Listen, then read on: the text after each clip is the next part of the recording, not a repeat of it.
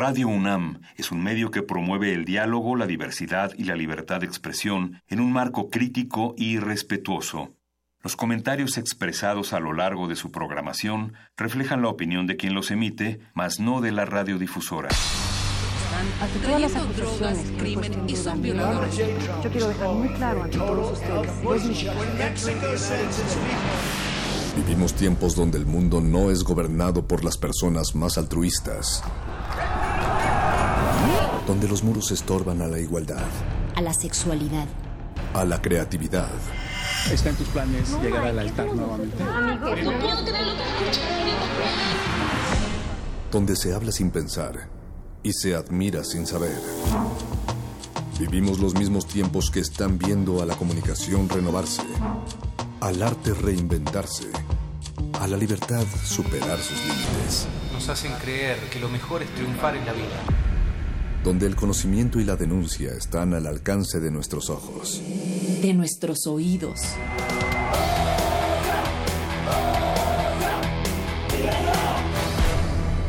Resistencia modulada.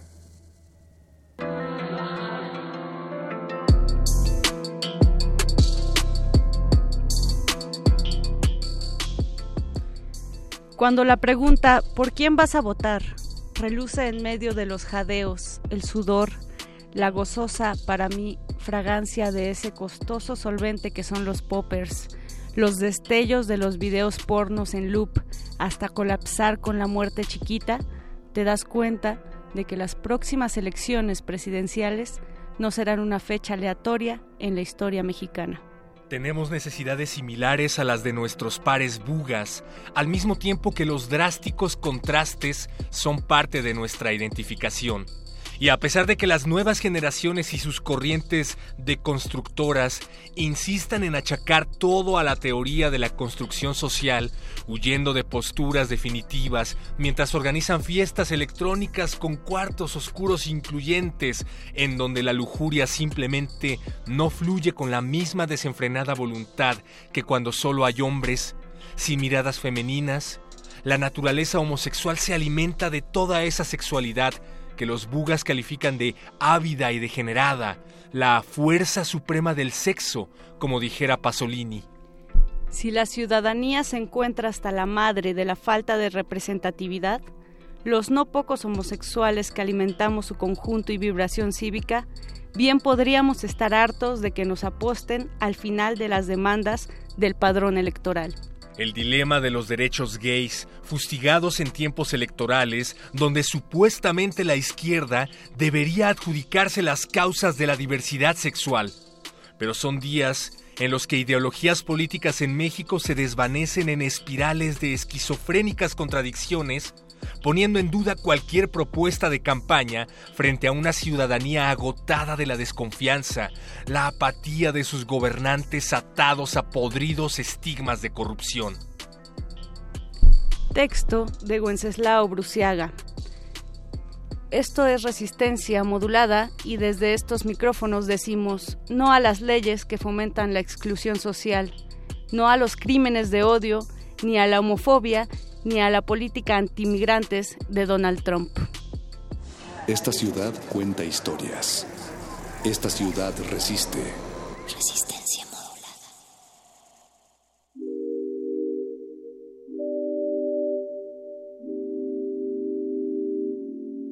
Se celebra el Día del Orgullo, del Orgullo Homosexual este mes, precisamente el 28 de junio, bueno, tenemos que retroceder en el tiempo a la década de los 50 y 60 en los Estados Unidos, años en los que la sociedad estadounidense tenía diversos grupos enfrentándose a las autoridades, desde el movimiento hippie, la lucha de los derechos de la comunidad negra y desde luego la comunidad homosexual, hasta los grupos en contra de la guerra de Vietnam.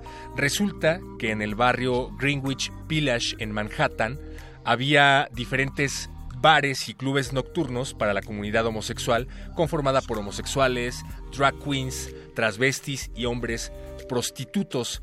A pesar de que existían varios de estos bares, había uno, el más conocido, de nombre Stonewall Inn, que fue construido por tres miembros de la mafia local, por cierto, con una inversión de 3.500 dólares, en donde una noche del 28 de junio de 1969 comenzaron varios disturbios en ese bar entre la policía y la comunidad homosexual que se prolongaron por tres días más. Y al año siguiente, para recordar estos eventos, se empieza a celebrar la primera marcha del orgullo gay del mundo en Nueva York. Y Mónica Sorrosa, esta noche marchamos, pero a través de las frecuencias del aire. Así es, estimado perro muchacho, estamos hablando de la diversidad gay, de la diversidad sexual, porque resistir es también elegir lo que queremos, ya sea político, cultural, ideológico. Esta noche vamos a hablar con Alfredo Narváez y Salvador Iris, quien nos pondrán en contexto acerca de lo que representa esta marcha a 40 años. Eh, y también del contexto político en el que estamos viviendo. Queremos saber, eh, más allá de los memes, cuáles son las propuestas de los candidatos eh, a la presidencia sobre estos temas.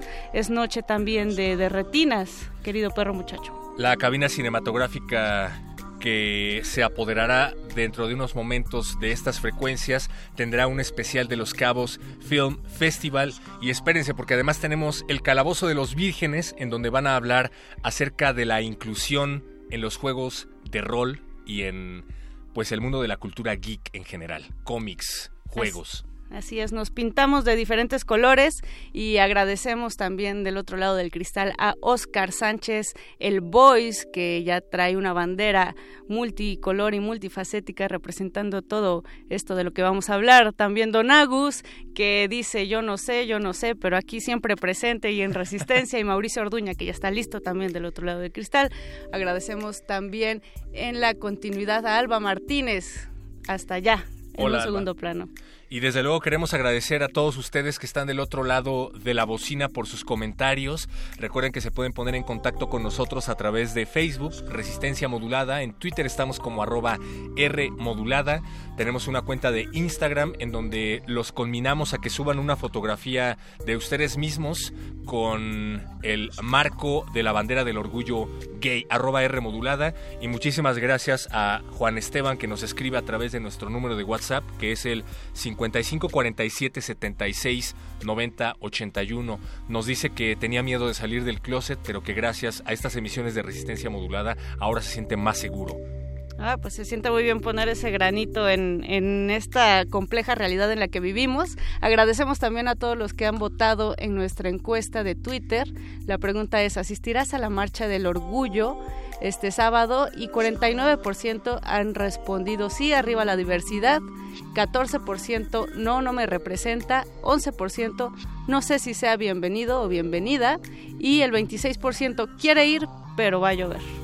Pues los queremos ver allá, a ver si es cierto, porque vaya que son tiempos en donde hace falta reforzar las ideas de igualdad, de equidad de género y queremos mandarle un saludo a todas las personas que votaron a favor de la marcha del orgullo, a las personas a las que está a punto de multar la FIFA por gritar eh, gritos homófobos durante los partidos, pues no, no les mandamos un saludo, pero sí un abrazo solidario para que se sientan mejor después de que les quiten puntos a México. Y un chiflido poco respetuoso a Donald Trump desde esta cabina. Agárrense porque ya comenzó resistencia modulada. Vamos a escuchar esto que se llama Let's Talk About Gender de Planning to Rock.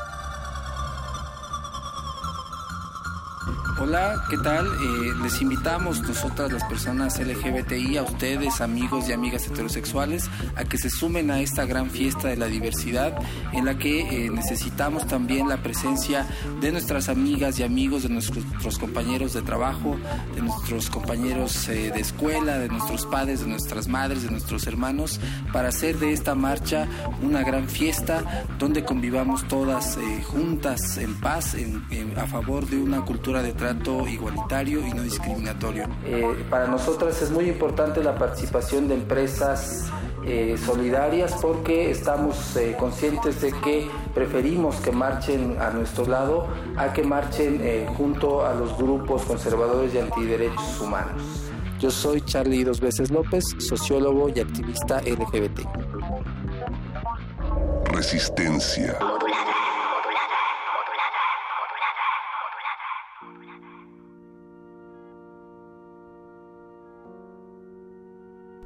Nos seguimos pintando de colores. Este 19 de junio celebramos el mes de la diversidad sexual que debería celebrarse en realidad 12 veces al año al mes, pero en esta ocasión en particular nos acompaña Salvador Iris, que es organizador del 31 Festival de Diversidad Sexual en el Museo del Chopo. Bienvenido. Hola, hola, gracias. También está por acá Alfredo Narváez de Anal Magazine. Bienvenido. Y la tempestad también. Y la tempestad también. Es que ¿Cómo tenía que decir primero ese otro nombre, me encantó. y Mónica Sorrosa, también tenemos por acá a Minerva Valenzuela, que nos viene a hacer una invitación de la cual les vamos a hablar en unos momentos más. Pero bienvenida, Minerva, gracias por sumarte. Gracias. Pues de esta manera comenzamos la cabina de resistencia modulada para hablar un tema que nos concierne a todos, pero que eh, sobre todo en este contexto político y de elecciones en el que estamos viviendo, eh, pues nos gustaría saber, chicos, su opinión como activistas, como representantes y como eh, increíblemente talentosos que son los tres.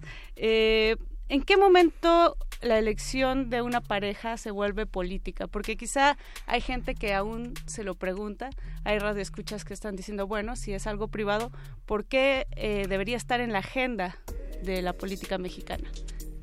Chicos, Salvador. Bueno, yo, yo ahí citaría a las feministas de los setentas que decían que lo personal es político, ¿no? Básicamente en ese momento se vuelve político tu elección personal, ¿no? En el momento en el que lo que tú eliges se convierte en un problema para otro y en un problema para ti, ¿no? Desde el momento en el que nacimos como animales políticos, ¿no? Diría Exactamente, y que, alguien en la y que Grecia. todas nuestras acciones conllevan a acciones que de alguna manera repercuten en los demás. Claro, y sobre todo tomando en cuenta el contexto en el que del cual al cual se refería Mónica, en el que no necesariamente se ha hablado abiertamente, al menos no por parte de los candidatos a la presidencia, acerca del tema. Y yo me preguntaba el otro día si esto tiene que ver con el hecho de que es un tema que genera ponzoña todavía en una sociedad machista y heteropatriarcal y se quieren ir con cuidado, han suavizado su discurso o simplemente no lo han tocado porque no hay una agenda al respecto, ¿no? ¿Ustedes qué piensan? Bueno, yo creo que una agenda sí existe, o sea, los, los grupos están organizados y tienen demandas específicas, Hay una ¿no? coalición, ajá. Sí, hay, hay una coalición, de hecho, hay, hay distintas personalidades o personajes dentro de los colectivos LGBT que, que defienden ciertos temas en específico y ciertas agendas. Yo creo que más bien responde a eso, ¿no? A un temor de pérdida de votos, a un temor de manifestarse abiertamente. Ahora, también hay que analizar pues con quiénes está cómo están conformadas esas alianzas, ¿no? Hay grupos, hay grupos de derecha en las dos, ¿no? Al menos en las dos fuertes, ¿no? En tanto Morena tiene al PES, ¿no? El PES que todos sabemos que, que es un partido que apoyó todas estas marchas contra que eran a favor de, de, entre comillas la familia natural y de un solo tipo de familia y todo esto, ¿no? Y pues pues el PAN fue quien mayormente se opuso al matrimonio igualitario, Igual, el ¿no? pan No es el pan, siempre ha sido el pan, no es novedad. Aquí eh, el tema también es que hay como, tu pregunta Mónica, Sí. creo que hay una doble moral muy rara porque si eres heterosexual, pues puedes tomar tu pareja de la mano, no pasa nada, eh, estar con tu pareja en la calle, en el antro y todo es normal, entre comillas. Pero ah, si eres, si Dios te guarda, eres lesbiana o eres gay o eres trans y sales a la calle con tu pareja, uy, el escándalo, ¿no? Entonces, creo que aquí es cómo definimos normal en la vida diaria de los mexicanos, ¿no? Y eso empieza ya a cambiar. Y creo que ya para las nuevas generaciones es mucho más fácil que para hace 20, 30, 40 años. 40 años. ¿no? O sea, 40 años empezó la marcha, hace 40 años. Entonces creo que empieza a ser más fácil, pero una cosa es que la Ciudad de México no es León, no es Guadalajara, no es Mérida. También hay que pensar que es un país grande y todavía falta mucho en ese tema. No es Guanajuato. Ey, uy, uy. Saludos a todos nuestros amigos. de No, y no nos vayamos lejos. abierta. No nos vayamos, no es el Estado de México, o sea, a, a 40 minutos de aquí todavía hay un gran número de feminicidios, de transfeminicidios, de violencia, ¿no?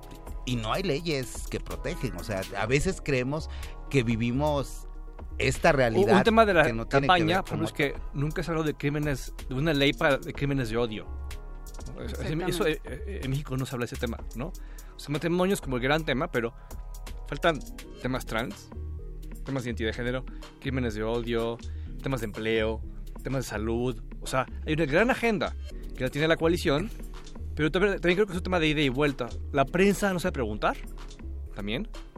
Y también creo que los candidatos- en general tienen un poco de temor al tema, unos más que otros, ¿no? Así es, falta también este tema de inclusión mediática, ¿no? Porque finalmente siguen habiendo, aunque es- están las redes sociales y ya hay otro tipo de comunicación, siguen habiendo líderes de opinión y matrices de opinión donde se generan, eh, pues, algunas exclusiones. O discursos de odio, ¿no? O Literal, discursos de discursos de odio. Todavía hay medios de comunicación que siguen generando esos referentes negativos y llenos de estereotipos y fomentando mitos, ¿no? Y prejuicios alrededor de las poblaciones LGBTI, ¿no? Y, y por otro lado, creo, lo que decías, los candidatos no han tomado una agenda. Yo no he oído a ninguno. O sea, tomar una agenda LGBT y decir, me comprometo con este y este y este y este punto, ¿no? A lo mejor, a lo mucho dicen, ay, viva la diversidad y la inclusión y punto, ¿no? Pero no los veo comprometerse de lleno con una agenda. Pero, pero en general sí tienen como un discurso confrontativo, ¿no? Por así decirlo, porque si bien no han hablado abiertamente del tema de la diversidad, sí que han hablado abiertamente del tema de viva la familia. Y aquí afuera tenemos un anuncio de Miquel Arriola que dice Ah, eso. bueno, justamente. eh, eso es punto y aparte, ¿no? Eso es, Miquel Arriola creo que ha tomado un discurso de odio para hacer de ellos su campaña. Creo, creo ¿no? que lo peor, lo peor de esta campaña ha sido Miquel Arreola, de forma definitiva. O sea, creo que es como que se gana, se gana el premio de lo peor, ¿no? Bueno, se discute con el Bronco a lo mejor por ahí. ¿no? Sí, sí, pero... Híjole. Deberían hacer su coalición. En, en temas más como de derechos sexuales y reproductivos, creo que Miquel es como el ganador de lo peor, ¿no? Hoy firmó su campaña con el Frente Nacional con Z por la familia este señor Anaya, ¿no? Y, y el puntero, aunque ha- tiene gente que trabaja el tema en su partido, aunque ha hablado de que apoye el matrimonio de forma corta, lo hizo en el TEC de Monterrey, creo que todavía puede mejorar mucho, mucho, mucho más, ¿no? definitivamente lo que vimos en el primer debate, por citar solo un ejemplo, fue eh, una evasión al tema, como lo hemos dicho. Por parte de todos. Eh, recuerdo muy bien el, el- la pregunta que le lanzaron los periodistas a Margarita Zavala, ¿no? Si sus hijos fueran homosexuales, ¿asistirían a la boda? Y ella, pues titubeante como todo el debate, eh, dijo que sí. Pero no se habla de, de otras cuestiones, como ustedes bien señalan, ¿no? que no sea más allá del matrimonio. Es decir, las respuestas son cortas, eh, López Obrador ha dicho que se va a poner a consulta, entonces también se habla de esta cuestión de cómo una mayoría va a elegir o va, eh, digamos, a votar por el derecho de una minoría. ¿Qué opinan? Aunque, aunque creo que ya empieza como a corregir, creo que está aprendiendo el, el López Obrador. En, en el TEC de Monterrey, le preguntaron qué piensa de matrimonio igualitario, dijo que era un acto de libertad. Y eso ya me pareció como que ya aprendió un poquito, ¿no? En tema, otros temas como aborto, ahí sí sigue con su cuestión anterior de consulta, eso sí me molesta a mí un poco, ¿no? Pero creo que hay una curva de aprendizaje, por lo menos en la izquierda, la que está perdida, obviamente la derecha nunca va a cambiar, creo yo. No, bueno, es pedirle peras al olmo, ¿no? Pero, pero a mí me parece a veces hasta vago y contradictorio, ¿no? Eh, Obrador, porque a veces va y dice eso, ¿no? Esto es libertad, pero bueno, cuando, cuando se lo, lo puede decir a lo mejor en el TEC de Monterrey, que es un espacio cerrado con los estudiantes, pero va y cuando va a televisión o a medios masivos y le preguntan, o evade el tema o vuelve a salir con lo de la consulta. O no nos vayamos tan lejos. Una cosa es lo que dice y otra cosa es, como decías, eh, pues las alianzas que hacen, ¿no? ¿Quién se hubiera imaginado hace seis años que se iban a aliar eh, con un partido de ultraderecha conservadora? Exactamente, por eso te digo, me parecen como ambiguas, ¿no? Me parece como muy ambigua la postura ante, ante el tema y ante temas específicamente ya hablemos de derechos sexuales, ¿no? Hace rato decían la agenda, ¿no? Que tiene que ver con cuestiones trans y que, que no solo es matrimonio, que tiene que ver... Yo también hablaría que tiene que ver con derechos sexuales, como se entiende literal, con el derecho a ejercer tu sexualidad, ¿no? Hay un gran vacío en la legislación de espacios para encuentro sexual, ¿no? Todos sabemos que existen, o al menos dentro de la comunidad. ¿Y qué pasa? Pues están condenados al clandestinaje porque no existen como una figura regulada. ¿No? Y yo sé que alguna gente va a decir, oye, pero la trata.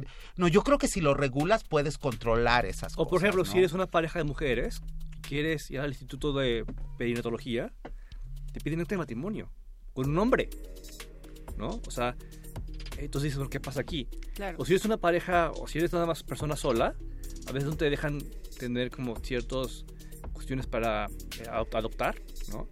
Entonces creo que hay, hay temas que no están en la agenda y es necesario ponerlos en la mesa. ¿no? Claro, es necesario y, y urgente. Sin embargo, ha habido algunos avances gracias a toda esta lucha que existe. Eh, digo, van a ser 40 años de, de resistencia. eh, y eh, sobre todo en la Ciudad de México, me parece que eh, pues sí podríamos decir que son notorios, ¿no? Ciertos avances. ¿Les parece si hablamos de esto, de lo que va a suceder en el Museo del Chopo y de lo que trae la tempestad regresando de esta canción? Por supuesto. Escuchemos a Chic Chic Chic. Esto es Resistencia Modulada.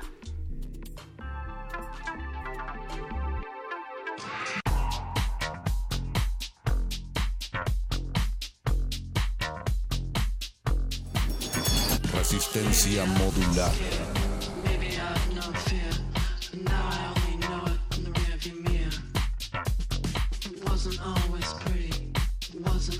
Nice.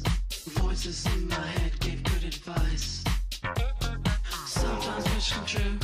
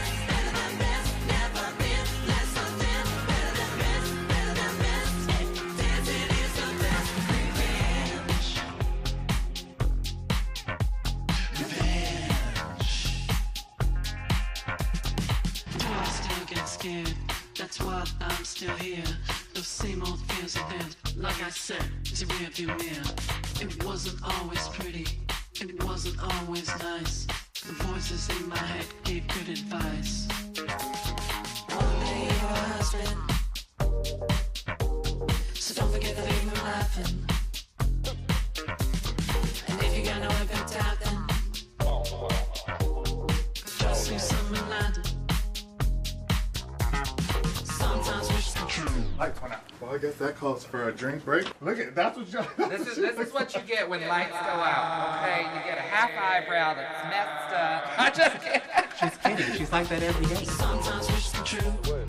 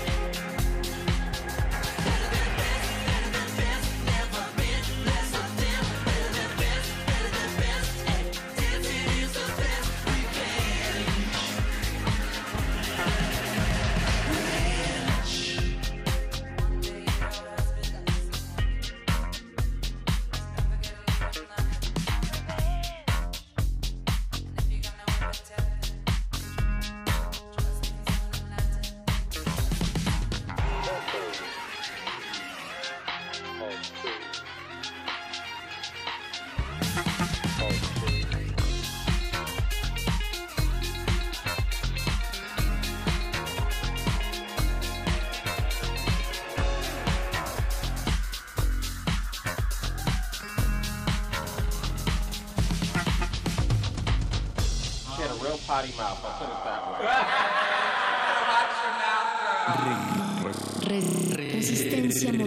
Hola, ¿qué tal? Yo considero que el matrimonio entre personas del mismo sexo no tiene nada que ver con la consideración del amor, ya que la unión que uno realiza con otra persona está basada en eso, en una elección de amor. Y esta no debe de ser sesgada por las condiciones ni sociales, ni políticas, ni legales para limitarla. Así que yo respeto a las personas que del mismo sexo optan por una persona que simplemente no vive en el cuerpo que la sociedad quisiera que tuviera. Bueno, pues a mí me parece que está bien. eh, pues cada quien tiene derecho a elegir con quién quiere hacer su vida, este, ya sea entre hombre o mujer, dos hombres o dos mujeres. Y entonces me, me parece que está muy bien.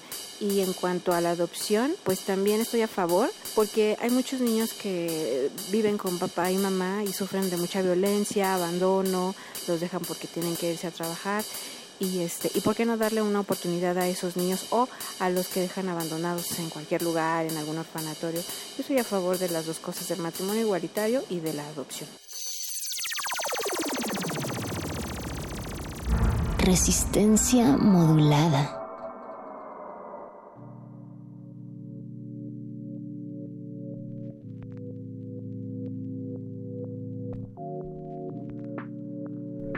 Esta cabina se está calentando porque estamos hablando de temas de diversidad sexual, pero sobre todo de placer, de deseo y de la represión que existe todavía para hablar de estos temas. Y de idiosincrasia, ¿no? Estamos aquí con Salvador Iris, estamos también con Alfredo Narváez y Minerva Valenzuela. Eh, Minerva no le ha entrado mucho a la conversación, pero en unos momentos la van a escuchar, Mónica Sorrosa. Así es, eh, pues cuestionamos un poco los avances que sí han existido en la Ciudad de México, pero también está esta cuestión de que una cosa son las leyes, que haya institutos eh, contra la discriminación y otra cosa la sociedad, ¿no? La sociedad que pesa muchísimo más en muchas ocasiones, ¿no? La discriminación, el bullying que hay en las escuelas, eh, lo que sucede en cuestión salud, que ya comentaba Alfredo. Entonces, eh, digamos, no son pocos los avances, pero ¿cómo podemos ir configurando y reconfigurando esta lucha que, que cada día se vuelve más compleja también y qué bueno porque creo que se visibiliza más ta- también que la diversidad es basta, no es nada más homosexual, lesbiana, transexual, es muchísima. Chicos.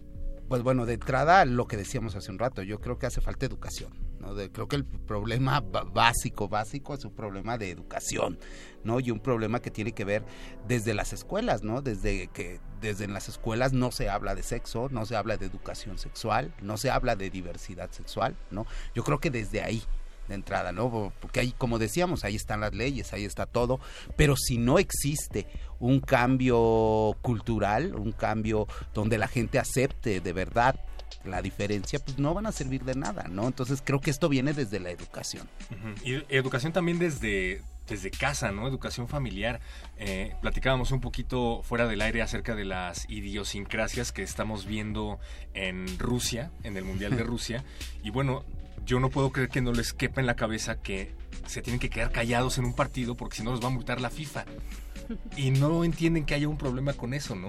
Entonces, eh, bueno, pues creo que desde ahí, desde la idiosincrasia, hay que ir empezando. Pero íbamos a platicar también acerca de las actividades Así al es. respecto que hay en el Museo del Chopo, por favor.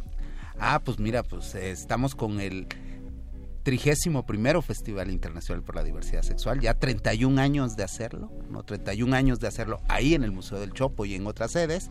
Eh, este año el tema del festival es el dinero, el dinero rosa. Esta, Ándale. esta idea, este mito que existe alrededor del dinero rosa, ¿no? De la economía LGBTTI. Yo digo, ¿cuál economía LGBTI? Si toda la sociedad estamos jodidos, pues no, no, no. O sea, estas ideas que a veces existen y que pueden sonar como buena ondita, pero que si les rascas tantito no lo son. Como eso de, ay, pues claro, los gays gastan más porque están solos. Y tú dices, ay, gracias, no me ayudes tanto, ¿no? Ok. O sea, claro, pues no tienen familia. Y tú dices, ay, gracias. O sea, todos estos mitos que existen alrededor de esta idea del dinero rosa y de que si los gays gastamos más o ganamos más. Yo digo que no, yo digo que todos, que ahorita vivimos en crisis todos y, y que la, la crisis no distingue orientación ni preferencia sexual. Y entonces, por ese lado. Y por otro lado, toda esta apertura que han tenido ciertas empresas, ¿no? Y que se declaran gay friendly y que ahora en junio cuelgan su banderita allá afuera y que van y participan en la marcha. Pero, pero, ¿qué hacen más allá de eso, no? O sea, ¿cuáles son sus políticas hacia adentro, no? Que ahí tienen políticas de inclusión, cómo reconocen a las personas de las poblaciones LGBTTI, ¿no? Bueno, está bien, reconocen a las parejas del mismo sexo y a las personas trans. O sea, yo hasta el día de hoy siempre tengo una duda y siempre la suelto. Nunca he visto trans cajeras en los bancos. ¿no?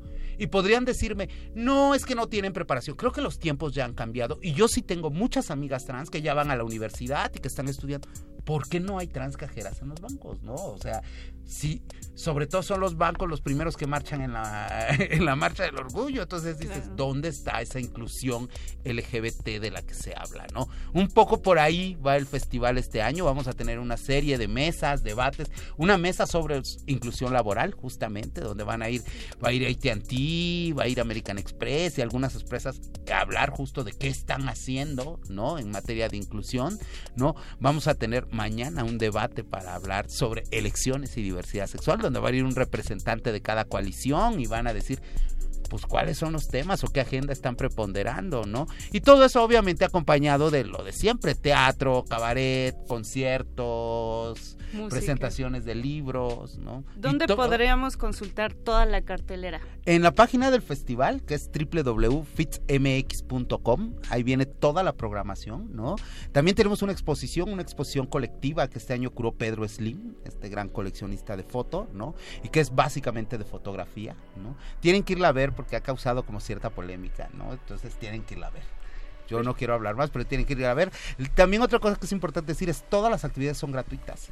Entonces lo único que les cuesta es su boleto del metro, metrobús o como quieran llegar al museo y ahí se pueden pasarla súper bien. Perfecto. Y, Sal- y Alfredo Narváez, perdón, tú nos vienes a hablar también de esta colaboración que existe entre la revista La Tempestad, que cumple, por cierto, 20 años ya, 20 años ya. de resistencia también, Sí, sí, porque sí. no es fácil ser un medio impreso, y No. menos un medio cultural, No, no, no. y Anal Magazine, que tienen un- una edición especial. Pues mira, sí, son los 20 años de La Tempestad, que para mí es la mejor revista cultural que hay en México. Eh, y ser una revista cumple 21 años no es fácil, y ser una revista en este mundo digital ahorita menos fácil, ¿no? Entonces sí, es un número especial, con número, nuevo diseño, eh, un nuevo formato, muy bonito.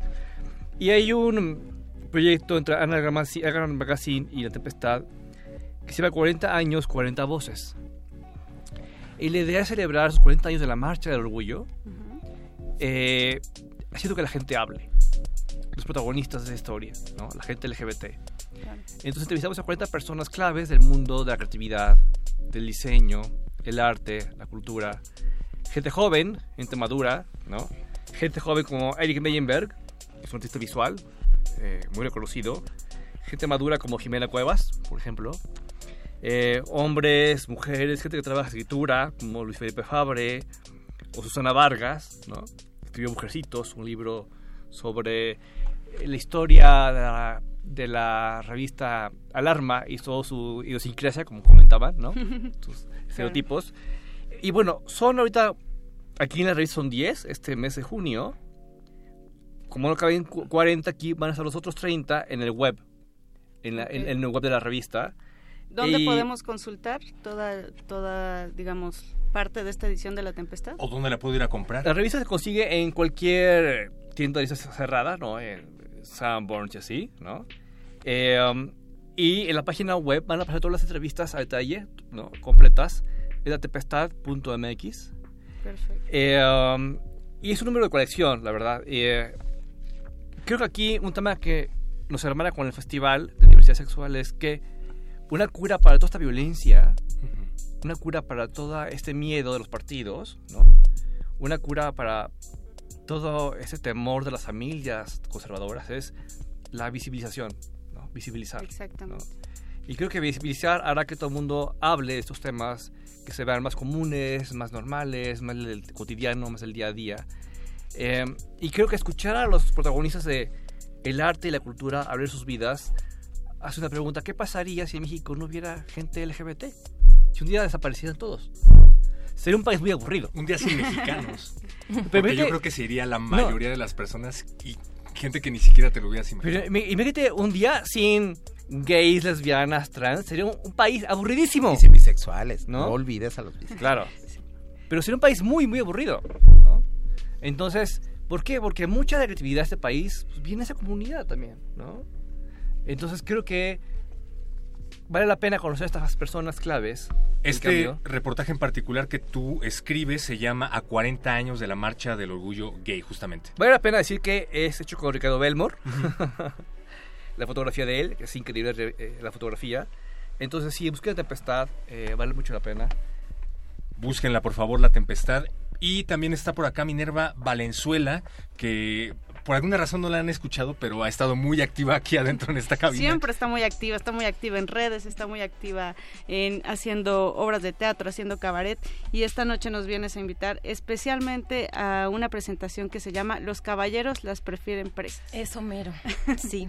Cuéntanos Minerva, ¿de qué va este esta obra cabaret? Ay, pues estreno, nuevo show, se llama así.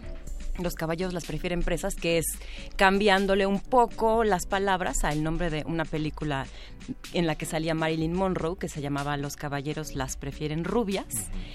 Que es un título horrible porque finalmente es regresar a, pues, a ver cómo nos prefieren los caballeros y así seremos, ¿no? Y que se ha replicado. Yo me acuerdo de un disco de Rod Stewart que tenía un título que lo evocaba. Ah, fíjate que Las lo voy a rubias se buscar. divierten más, se llamaba. Ah, bueno, pues sí, claro.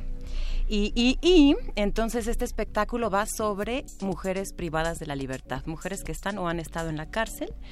Eh, En una cárcel imaginaria llamada Santa Marta. es el penal de Santa Marta Lamitas, exacto. Eh, pero bueno, sí que hay casos reales de mujeres que están o han estado en la cárcel. Hablando de todos estos temas de género también, que por cierto los eh, las agendas políticas lo ponen como mujeres. E- esa, esa es su, su parte de inclusión, mujeres. No llaman temas de género, no llaman diversidad sexual. Entonces, pues hablando también de todo este contexto en el que vivimos. ¿Cuándo Sí. se presenta Minerva? Este jueves y el otro jueves, o sea, jueves 21 y 28 de junio, a las nueve y media de la noche en Yucali Cabaret, que está en Amberes número 61, en la zona rosa. Si queremos... Amberes número 61, zona rosa, Yucali Cabaret. Y hay que llegar temprano porque está chiquito, no hay reservaciones y ojalá que se llene muchísimo. Pues ya lo escucharon aquí, así es que no vas a tener abasto ese día. Más les vale. Lleguen, lleguen temprano, por favor. Sí. Si queremos tener más información, ¿cuáles, ¿cuáles son las redes donde podemos consultar? Pues en mi página, ladelcabaret.com, en Twitter, arroba la del cabaret. Pues ahí están tres invi- invitaciones valiosísimas, estimado perro muchacho. Pues muchísimas gracias por habernos acompañado esta noche. Se nos fue como agua y las buenas emisiones son las que siempre se van rápido. Bueno, a mí se me fue rápido, ustedes. no sé a ustedes, También, espero que también. también, muchas, muchas gracias. Muchísimas gracias, Salvador. Muchísimas gracias. gracias, Alfredo y. Minerva por haber venido aquí. Gracias, gracias, gracias. Eh, platiquemos en otro momento, si les parece. ¿Cómo no? Vamos a escuchar esto de Frank Zappa y regresamos porque sigue Periodistas de a pie. Resistencia modulada.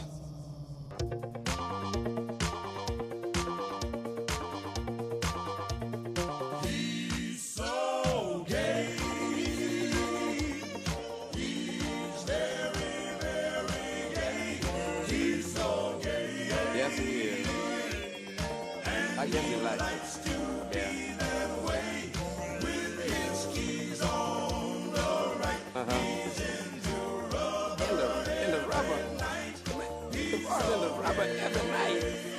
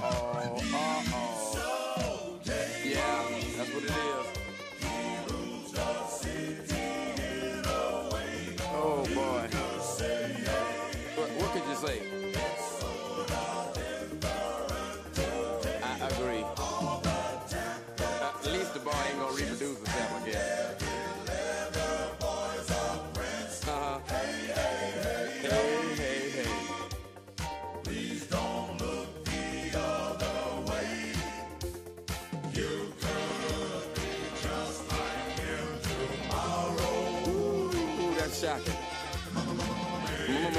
Ooh. I'm telling you. Uh, What am I borrow?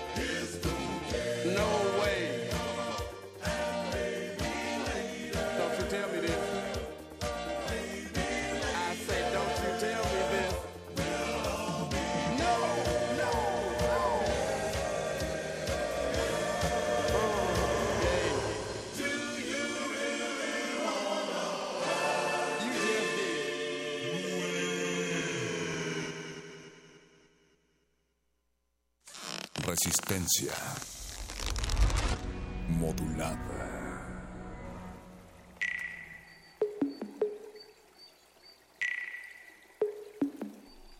Seguimos en Resistencia, Resistencia Modulada. Queremos escuchar sus comentarios. Recuerden Facebook, Resistencia Modulada, Twitter, arroba R Modulada. En Twitter justamente tenemos una encuesta a donde los invitamos a participar para que nos digan si van a ir o no a la Marcha del Orgullo Gay y si van, ¿por qué sí? Y si no van, pues ¿por qué no? Si es que va a llover o no los representa. Participen, por favor. Y hay muchas, muchas formas de participar, Mónica. Una de ellas también tiene que ver con los eventos a los que nos invitaron nuestros invitados, a los que les agradecemos mucho su participación. Y pues escríbanos, escríbanos para, para obtener más información. Así es, gracias a Minerva Valenzuela, Salvador Iris y Alfredo Narváez que estuvieron con nosotros, pero bueno, esta cabina va llegando poco a poco a su final, perro muchacho, no antes sin presentar la edición de periodistas de a pie. Tenemos la última entrega de Elecciones, una investigación llevada a cabo por nuestros compañeros de periodistas de a pie. Esperen nuevos, nuevos audios de esta colaboración que hacemos eh, periodistas de a pie y resistencia modulada martes y jueves y también los pueden consultar en nuestros podcasts en la página de radio.unam.mx. La tercera entrega de la segunda parte del reportaje de elecciones hecha por periodistas de a pie aquí con ustedes y después de Retinas hablando de Los Cabos Film Festival. Gracias, Mónica Sorrosa. Gracias, perro muchacho alias Héctor Castañeda. Gracias a Oscar El Voice. Esto es Resistencia Modulada hasta las 11 de la noche.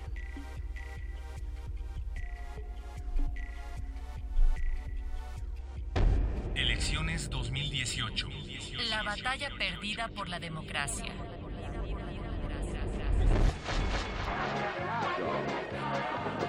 Ya llegó el cambio que a ti te conviene. Vota Fox, presidente. Esta generación de panistas que luchó por la democracia terminó con sus cuentas bancarias llenas de dinero. Su gran obra parece ser un legado industrial y de negocios. Sus correligionarios esperaron, en vano, una transformación política. Dos décadas después de las movilizaciones que abrieron el dique en el PRI, la gesta está olvidada. Y el propio Vicente Fox llama a votar por el partido contra el que el PAN luchó más de medio siglo. Los invito a que me acompañen, porque mañana a las 10 de la mañana, aquí en el estadio, emprendemos una marcha. En 1991, Vicente Fox, un empresario agrícola que entonces buscaba la gubernatura de Guanajuato con el Partido Acción Nacional, movilizó a la ciudadanía en una protesta sin precedentes, reclamando un fraude electoral.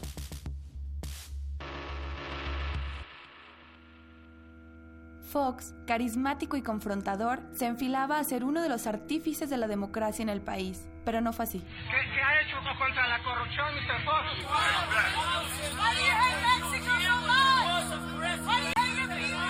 ¡Ratero, traidor!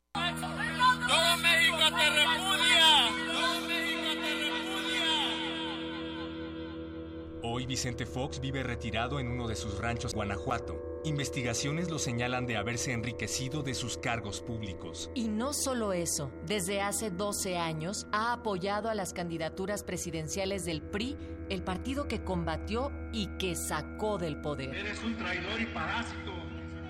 Sí, bueno, no, ¿por qué me dice? Ya que bueno, ya quedó grabado. Tu nivel cultural. Pero más allá del personaje y el desencanto, ¿qué pasó con la lucha por la democracia que encabezó? ¿Qué pasó con sus movilizados? Y sobre todo, ¿qué cambió? Habla Gustavo Lozano, defensor de derechos humanos. Lo que pasó es que en, el- en su tránsito por el sistema, estos políticos eh, muy encendidos, muy conectados con la gente, ¿no? acabaron sometiéndose al sistema. Esos espacios de participación política de los ciudadanos fueron muy pronto colonizados por intereses corporativos. Fox no fue el primero en enfrentar al régimen priista en Guanajuato. Pero fue hasta 1988, con Carlos Medina Plasencia, que el PAN logró convertirse en el primer partido de oposición en gobernar la ciudad. En esas elecciones, mientras en la capital del estado se celebraba el triunfo de la oposición, el país se agitaba por los irregulares resultados de las elecciones federales.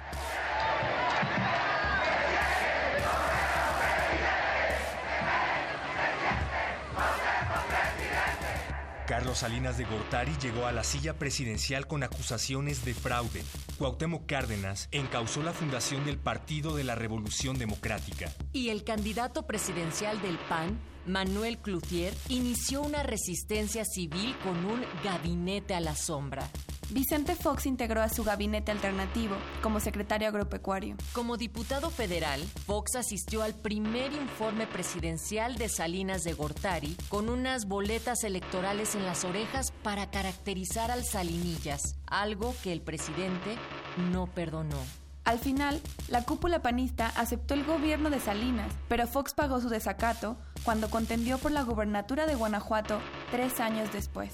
Aunque no hay pruebas de que en esa elección hubiera fraude, Fox llamó a la desobediencia y sus marchas paralizaron el Estado.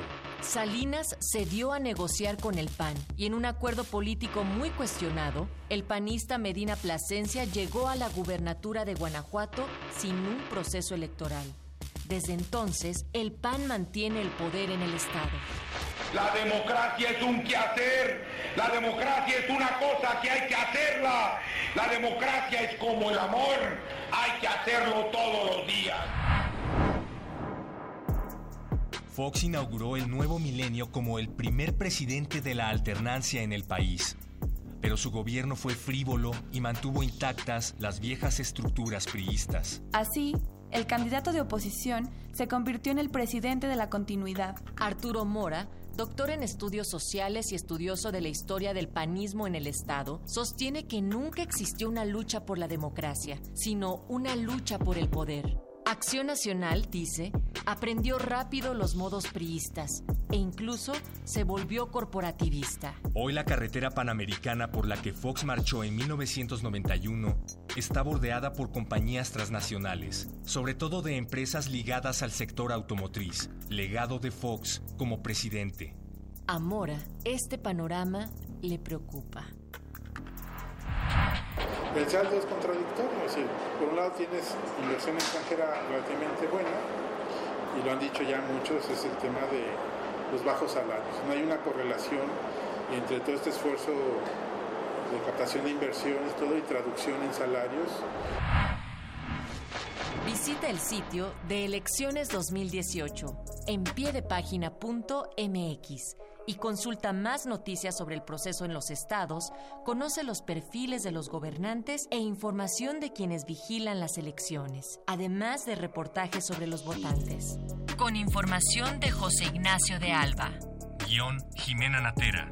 Voces Jimena Natera, Natalia Luna, Héctor Castañeda. Controles técnicos Rafael Alvarado. Producción Mario Conde, Oscar Sánchez.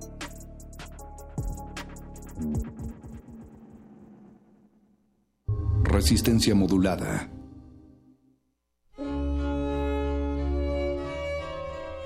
En 1937 nació Radio Universidad.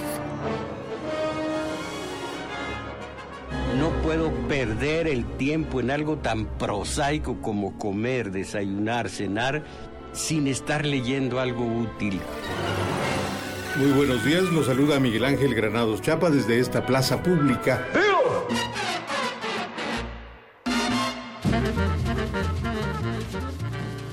de ser más fieles a las preguntas que a las afirmaciones.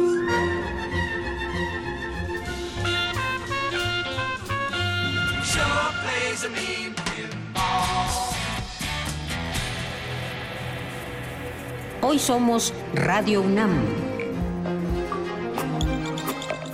81 años de experiencia sonora.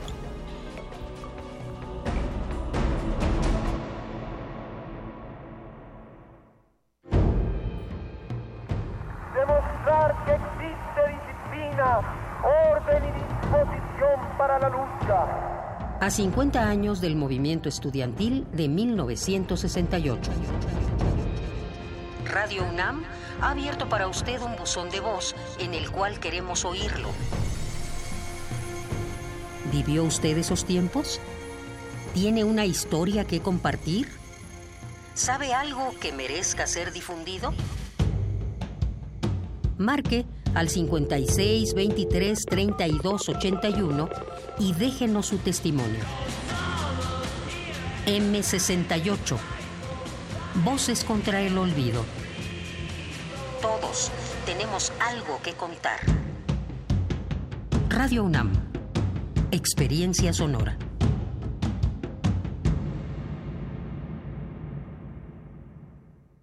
Estamos a tiempo. Estamos a tiempo de tener el México que siempre hemos soñado. Estamos a tiempo de estar juntos como hermanos. Estamos a tiempo de tener paz y tranquilidad. De tener un proyecto claro. Un plan. Estamos a tiempo de votar por alguien transparente, honesto, que sabe hacer las cosas. Estamos a tiempo de transformar este gran país. Te pueden prometer la luna, pero no te la pueden bajar. Yo en cambio te garantizo estabilidad, paz, seguridad y yo sí te voy a cumplir. Vota por mí, candidato por la coalición Todos por México, PRI. Imagínate un país sin derecho al matrimonio igualitario, sin maternidad libre y voluntaria para las mujeres o sin leyes que defiendan el medio ambiente.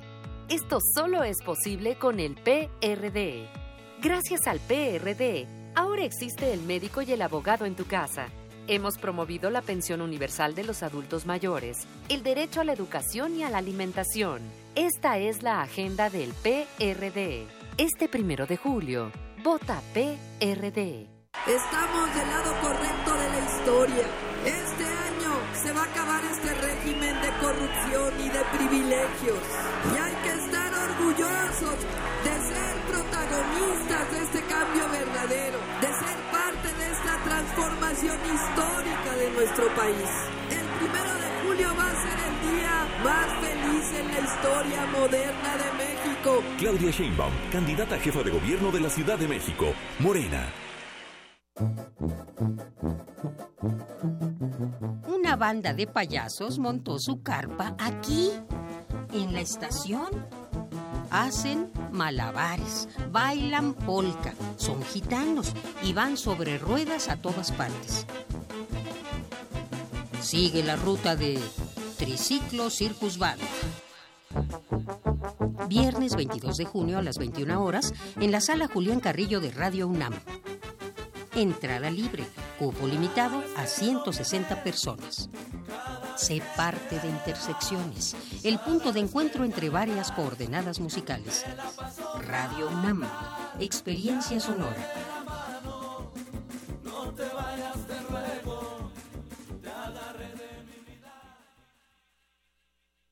La esencia de una ciudad innovadora es acortar las desigualdades. Tú ya sabes quién instauró derechos sociales universales, como el de las personas adultas mayores.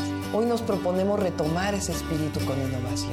Acceso a la cultura, educación, deporte, salud, a la naturaleza y a las nuevas tecnologías. Esa es la ciudad innovadora, segura, de derechos y de prosperidad compartida. Una ciudad con esperanza. Claudia Sheinbaum, candidata a jefa de gobierno de la Ciudad de México. Partido del Trabajo. Voto libre. Voto libre. Yo voto libre. Es mi decisión.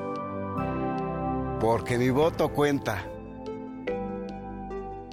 Y voy a elegirlo yo. Voto libre. Investigo las propuestas. Elijo y exijo que las cumplan. Yo voto libre. Porque mi país me importa. Este primero de julio. Yo voto libre. INE.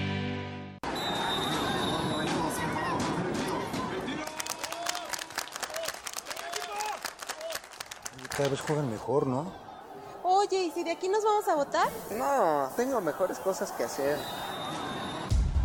¿Que tienes mejores cosas que hacer? Puros pretextos. Este primero de julio no hay pretexto. Vota. En el Estado de México elegiremos diputaciones locales e integrantes de los ayuntamientos. IEM, Instituto Electoral del Estado de México.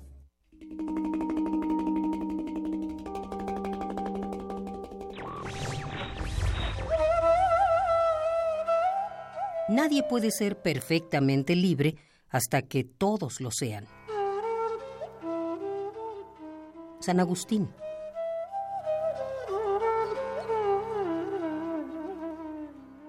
Radio UNAM.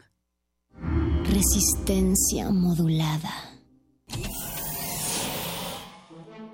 Toma un lugar. Aquí hemos venido a observar con los oídos. La imagen no es una idea fija. Se ajusta a todas las visiones y todos los géneros. Miremos y discutamos. De retinas. Un horizonte sonoro para vivir el cine. De, de- de- de retinas. Yo no quiero eso,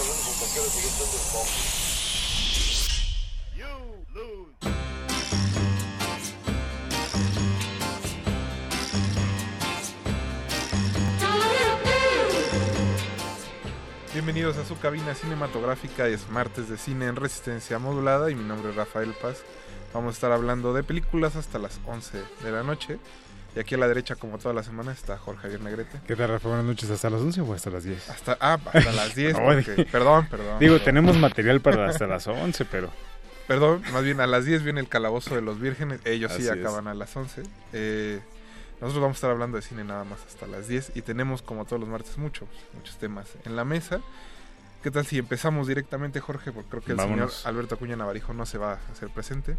Cuando menos todavía no. Vamos a ver si hace más, hace más tarde acto de presencia. Y pues, ¿qué te parece si empezamos con Maru Garzón, que es directora artística del Cabos International Film Festival? Maru, buenas noches, ¿cómo estás? Hola Jorge, Rafa, buenas noches. Yo estoy muy bien, muy contenta y muy agradecida por el espacio. Bueno, Gracias, seas sí. trabajando, ahora sí incansable todos los días para el festival, que todavía faltan un par de meses. No me digas un par porque entonces mi gastritis se acelera inconmensurablemente. Este, pensemos que es más tiempo. Pero bueno, Maru, también te recibimos aquí esta, eh, esta noche porque inicias una nueva etapa dentro del festival. Siempre has estado, si no me equivoco, en, en, en cuanto a la programación misma de todo el festival y ahora te nombran eh, directora artística. Después de, que Hugo Villa pasó con nosotros a Filmoteca de la UNAM. Exactamente.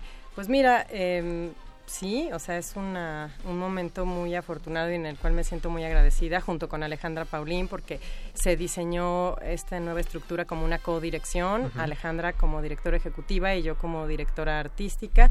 Yo creo que nos complementamos bien, llevamos un ratote pues prácticamente desde el principio trabajando con el festival, lo conocemos a fondo y hemos participado ambas activamente en la en, eh, pues en el diseño y en delinear cómo queremos la figura del festival, cómo queremos posicionarlo, qué queremos que sea y cómo hacia dónde queremos que vaya. Entonces, ahora en esta posición en la que, insisto, estamos agradecidas y muy entusiasmadas, mm, es un poco, claro, desde otra postura, darle continuidad a este trabajo que hemos tenido oportunidad de hacer dentro del festival desde hace muchos años. Digo, para, para nuestros radioescuchas que no saben cuál es la diferencia, a qué se dedica precisamente una directora ejecutiva y una directora artística. Bueno, mira, en este caso, y supongo que es en general en todos los casos, eh, la directora ejecutiva aquí, Ale, está muchísimo más enfocada a las relaciones, por ejemplo, interinstitucionales del festival, que son alianzas estratégicas eh, básicas para nuestra gestión. Eh, la relación con los patrocinadores, que también gracias a ellos es que existimos y que podemos seguir adelante. Eh, las instituciones, por ejemplo, con el Festival de Cannes, estas grandes alianzas que van haciendo y generando una cooperación del Festival de los Cabos con otros festivales y otras instituciones alrededor del mundo. Y hay un área, un momento en el que las dos intervenimos de igual manera, que es toda la gestión con la industria cinematográfica. Las dos tenemos también mucha experiencia en ese ámbito. Entonces, esta zona de industria y de negocios del cine que el Festival de los Cabos tiene como ya muy emblemática, las dos participamos de la misma manera. Y luego del lado de la dirección artística es mucho más hacia el contenido y la línea editorial que tiene el Festival de los Cabos, ¿no? Como tú bien dijiste, yo he tenido la fortuna de ser la directora de programación del festival actividad que me apasiona enormemente, me sigue apasionando, entonces de ahí creo que se derivan muchas cosas. Y en el caso del Festival de los Cabos, creo que una de las de los componentes importantes de su identidad es que la programación y el contenido fílmico va permanentemente arropado o en una sinergia total con las acciones y las actividades de la industria cinematográfica y evidentemente en el contexto de diálogo eh, regional que tiene el Festival del Norte de América, ¿no? O sea, para, para hacer convivir, dialogar y cooperar a las cinematografías de México, Estados Unidos y Canadá en una comunicación también con América Latina y con Europa. Ese es más o menos como el contexto y entonces la dirección artística se encarga de como de esta identidad, de esta zona o, o línea editorial. Y bueno, y ahora con esta nueva eh, época dentro del festival, ¿cambiará en algo la programación o seguirán No. en los mismos carriles? No, no, no, para nada. Mira, eh, por un lado, creo que en este momento ya me, pre- me gusta que me preguntes eso, porque primero yo decía, bueno, ¿por qué? Pero creo que justamente por cómo ha sido orgánica la llegada de Alejandra y yo a esta posición, eh, y cómo hemos participado activamente en la conformación del festival no hay necesidad ni voluntad de llegar y decir, ah, bueno, como es una nueva gestión, entonces vamos a darle una cara distinta al festival, porque nosotras hemos ayudado con nuestras manos a, moldear esto, ¿no? Entonces lo único que queremos es que, hay, tener la oportunidad de fortalecerlo desde estas posiciones. Entonces, más bien creo que el gran reto es no salirnos del carril. Yo siento que el festival ha mantenido como esta identidad y no ha empezado a, crecer de formas de esas que ya no entiendes porque empezamos de una manera y de repente ahora somos todo. Y eso nos interesa cuidarlo mucho, ¿no? Entonces, más bien vamos a seguir fortaleciendo, vamos a seguir en diálogo permanente como lo estamos con nuestra comunidad para ir aprendiendo qué cosas vale la pena modificar o enfocar hacia otro lado en donde sean muchísimo más asertivas y ya. Perfecto, pues ¿qué te parece si escuchamos algo de música, Maru? Uy, me, encanta. Bueno, es Maru Garzón, directora artística del Cabos International Film Festival. Vamos a escuchar I'm So Tired de los Beatles y regresamos a Resistencia Modula.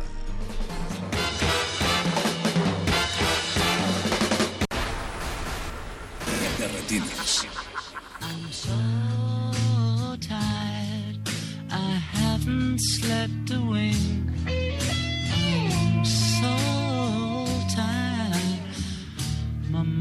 Is on the blink. I wonder, should I get up and fix myself a drink? No, no, no. I'm so tired. I don't know what to do. I'm so tired. My mind is set on you. I wonder, should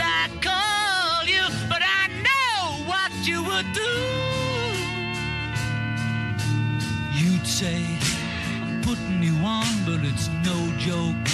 It's doing me harm, you know I can't sleep. I can't stop my brain, you know it's three weeks. I'm going insane, you know I'd give you everything I've got for a little peace of mind. I'm so tired, I'm feeling so upset.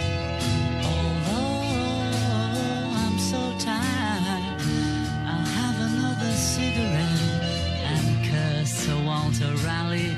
He was such a stupid get. You'd say, putting you on, but it's no joke. It's doing me harm, you know. I can't sleep. I can't stop my brain, you know. It's three weeks. I'm going insane, you know. I'd give you everything I've got for little peace of mind. Give you everything I've got for little peace of mind. Give you everything I've got for little peace of mind.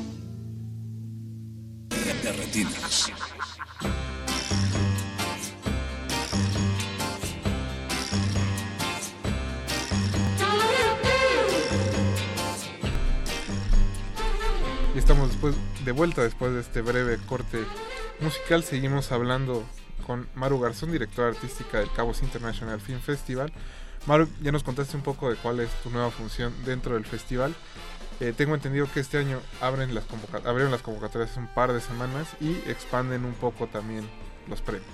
Sí, estamos muy entusiasmados. Digamos que a lo mejor esa es como la primera noticia distinta y e importante que, podemos lanzar Alejandra y yo. Y las convocatorias efectivamente se abrieron a mitad de mayo, están abiertas hasta mediados de agosto. Y en este sentido, bueno, hay dos zonas de la convocatoria, ¿no? La que es para elegir el programa fílmico de nuestras dos competencias, que son la competencia Los Cabos, que es esta competencia trinacional, en donde participan películas de México, Estados Unidos y Canadá, sean ficciones o documentales y la competencia mexicana, que es México Primero, en donde son películas mexicanas, pero que pueden estar coproducidas con cualquier país del mundo, ¿no? Esta convocatoria cierra el 28 de agosto, entonces pues los invitamos, por supuesto, a que la revisen en nuestra página, que es cabosfilmfestival.com, para que vean todos los requerimientos y puedan aplicar. Después, em, como, como platicábamos, el programa fílmico va directamente y permanentemente vinculado a los apoyos que el festival ha decidido como construir para, para poder contribuir en la dinámica de la industria cinematográfica de la región, pero específicamente de México. En este sentido, nuestro fondo fílmico, Gabriel Figueroa, otorga este año una bolsa importante de alrededor de 7 millones de pesos, 2 millones más que el año pasado. Estamos muy orgullosos de ellos. Y aquí la nota es que hemos adicionado un premio que cuando lo estábamos pensando lo llamábamos el Gran Premio eh, y se acabó llamando plataforma, justamente porque consideramos que es un espacio lo suficientemente sólido para que una película que ya está como en vías de ser filmada, pero está atorada en ese momento, pise fuerte y pise tranquilo. Y este premio, que es gracias a nuestros aliados que son CTT Rentals y Chemistry, que son dos empresas líderes en servicios cinematográficos y que afortunadamente les interesó mucho vincularse al festival, pues consta de en dinero de alrededor de un poco más de 3 millones de pesos.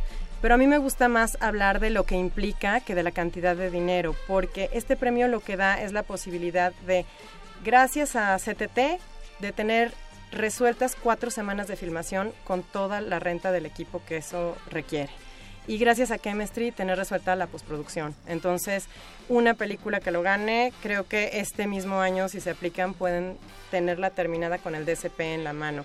Ese tipo de cosas son las que nos interesa mucho hacer en Los Cabos. Son cosas que también hemos aprendido a partir de las conversaciones permanentes que tenemos con nuestros colegas, con los productores y tal, de qué es lo que realmente sirve, qué son los premios que suenan increíble, pero que a lo mejor quedan medio atorados en el camino y tal y entonces llegamos este año a este premio que simplemente se suma al resto de los premios que solemos dar. Tenemos otro aliado importante que se une este año y que es este Cine Color México con un premio también de postproducción de equivalente a 100 horas de corrección de color y en dinero pues alrededor de medio millón de pesos. Entonces nos da mucho gusto también que estas empresas líderes en la industria eh, quieran vincularse al festival y, quiero pensar que es a partir de pues estos años de, de, pues de generar constancia y pues, confianza y agradecemos muchísimo, ¿no? Cinemex, que también es nuestro gran aliado y patrocinador y nuestra sede principal en Los Cabos, eh, nos apoya con el premio a la mejor película mexicana, con 300 mil pesos, con el premio del público, que también es un premio transversal a las dos competencias y que eh, es solamente para películas mexicanas que están en ambas competencias. Entonces, Art Kingdom nos apoya con la elaboración de un tráiler también en las películas de México primero y en la zona Work in Progress.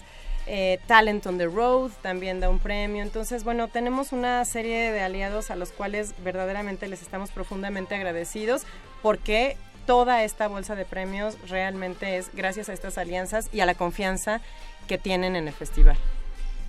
Maru, también eh, sigue funcionando la beca Gabriel Figueroa, me imagino, de la misma manera que el año pasado, incluyendo proyectos de televisión. Justamente la mayoría de estos premios están contextualizados en este gran paraguas, digamos, de fondo fílmico llamado Gabriel Figueroa. Gabriel Figueroa tiene tres brazos principales. El de apoyo al cine en desarrollo, en donde está alojado este gran premio plataforma y otros más eh, que son un premio que da el propio festival, que son 100 mil pesos a una película en desarrollo, otro premio que da CTT de cuatro semanas de rodaje, pero solo eso, no es el gran premio, y otro premio que da Talent on the Road de 150 mil pesos. Eso es para cine en desarrollo y en esta franja pueden aplicar películas mexicanas, pueden estar coproducidas con cualquier otro país y pueden ser eh, documentales o ficción. Luego, este Gabriel Figueroa también tiene la parte de, bueno, que ya los, ah, una parte es la zona de proyectos en desarrollo, todo este semillero, y tiene los works in progress, ¿no? De películas que ya están filmadas pero que necesitan continuar su proceso y terminar su postproducción o iniciarla y tal. Entonces queremos intervenir también a apoyar que se terminen ese tipo de películas. Y ahí también el festival da un premio de 100 mil pesos. Luego Chemistry nos da uno de alrededor de un millón de pesos, que también es para todos los procesos de postproducción. Y también aquí está albergado este premio nuevo de Cine Color México por estas 100 eh, horas de corrección de color que nos ofrecen. Y una tercera parte que es muy interesante y que es en esta parte es nuestro tercer año apenas, es la parte de apoyo a series de televisión o episódicos en desarrollo. Entonces, en esta parte también es importante anotar que es la zona con la que el festival ya, además de vincularse al norte de América, eh, trasciende hacia América Latina, porque aquí en series en desarrollo aplican eh, proyectos que sean mexicanos o de cualquier país de América Latina. Entonces nos gusta porque entonces también estamos ampliando los apoyos, eh, digamos, a un nivel continental. Perfecto, pues Maru, antes de que se nos acabe el tiempo, ¿nos podrías repetir dónde pueden encontrar los radioescuchas que estén interesados eh, las convocatorias, sus redes sociales. Bueno, sí, claro, yo los invito a que visiten nuestra página que es cabosfilmfestival.com, en Facebook e Instagram Los Cabos Film Festival y en Twitter arroba Cabo Film Festival. Eh, es interesante, no dejen de visitarla. Yo estoy segura que en alguno de estos espacios van a encontrar algo que los invite a inscribir sus películas. Pues Maru, muchas gracias y espero que nos volvamos a ver ahora que ya esté Lista la programación. Ustedes solamente invítennos y aquí estaremos con mucho gusto. Gracias a ustedes. Gracias a ti, Maru. Maru Garzón, directora artística del Cabos International Film Festival. Vamos a escuchar a los Talking Heads con Stay Up Late y regresamos para seguir en Derretinas.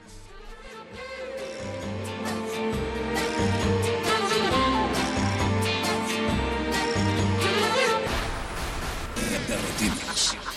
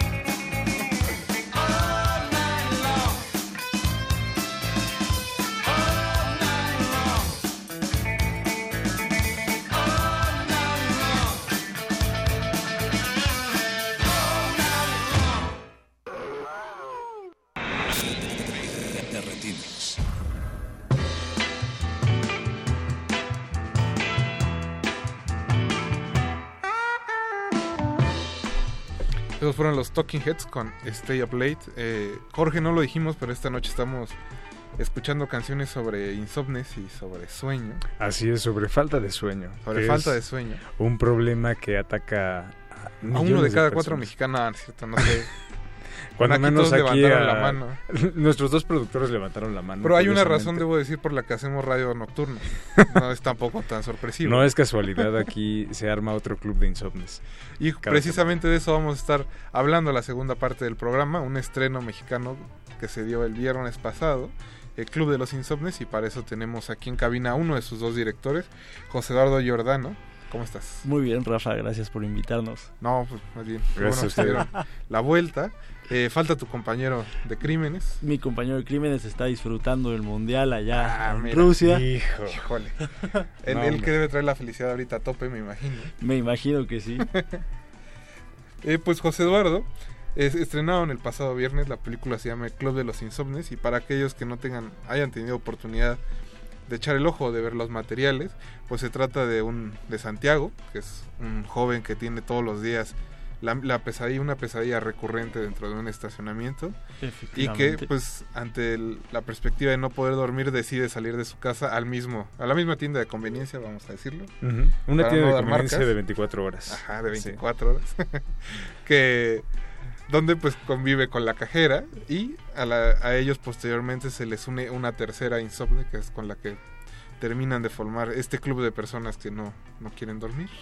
Tal cual, de eso va la película. Y más bien de eso arranca la película, porque no, no se trata nada más creo de No, eso, de gente es que de no la puede dormir. amistad que se desarrolla cuando estas tres personas se encuentran en su en su más honesto, en su más vulnerable, es de la amistad que surge de la necesidad de compartir una soledad, es una amistad que surge a partir de la necesidad de, de conectar con alguien más, aunque no lo hubieras pensado posible unos minutos antes.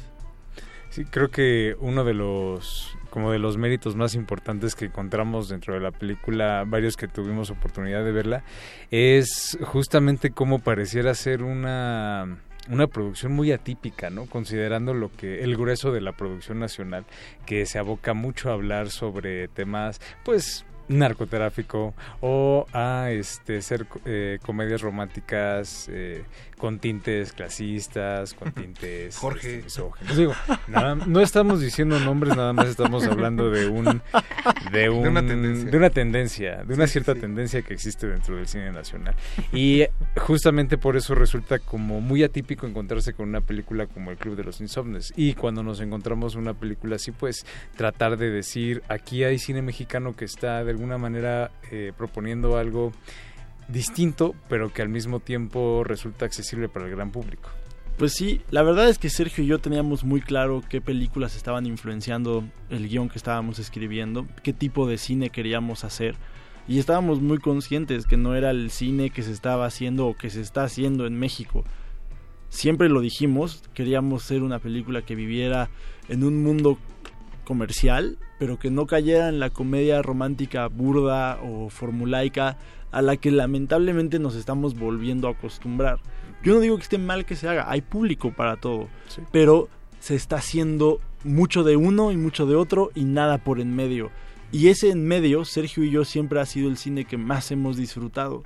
Y intentamos, lo, intentamos escribir una historia que reflejara eso, que reflejara una película honesta, una película que tuviera un poquito de voz propia, pero que no cayera en la como autoría, ¿no? O sea, no queríamos que ser de autor. No, no, no, o cine sea, de autor duro, sino una cosa... una voz. nada, Exacto. Una voz, ¿no? Y, y las comedias románticas a veces te privan de esa voz porque son como son, A, B, C. Y las de autor hay veces que dices, oh, wow. Que- y, y está poca madre, para todo hay. Pero el Club de los Insomnes tenía que encajar en un cine que Sergio y yo sabemos que no se está haciendo en México. Y no es que pretendamos ser punta de lanza de ningún movimiento, ni mucho menos. Pero sí queremos decir, hey, por acá también se puede. Que hay otras posibilidades, ¿no? Otras posibilidades y sobre todo que hay una forma original de, de- de ver cine de- hay una forma de pensar que el cine mexicano pueda dejar de ser cine mexicano. Es Con como- todos los prejuicios que conlleva ¿No? la etiqueta, ¿no?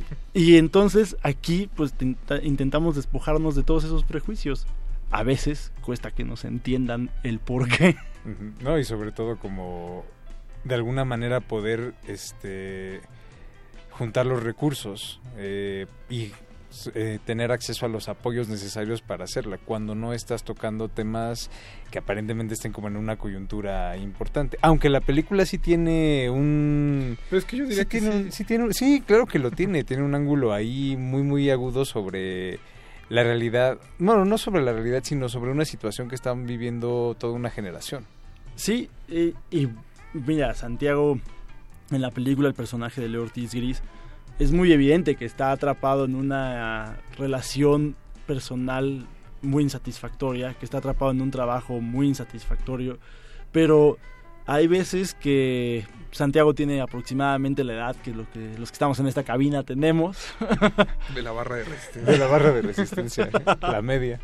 Entonces, era, era bien importante para Sergio y para mí contar como este como este atasco, como esta, el estar atorado en, en, en- en si es esta mi última chance antes de ser grande, de ser adulto, o, o todavía tengo chance medio de, de, per- de dejarme vivir la otra vida. Y lo mismo pasa con, con Estela, ¿no? Que es una chava que tiene que lidiar con esta situación que no vio venir pero que no la hace inmediatamente una mala persona, es algo que sucedió y, y eso se nos ha olvidado mucho, eso se nos ha olvidado que esta generación crecimos como con un montón de dudas y con un montón de ejemplos dispares a comparación de cómo crecieron nuestros papás y estamos intentando acabar de descifrar qué tipo de personas somos y de eso de eso habla mucho la peli de quién soy y todavía tengo chance de decidir más al ratito.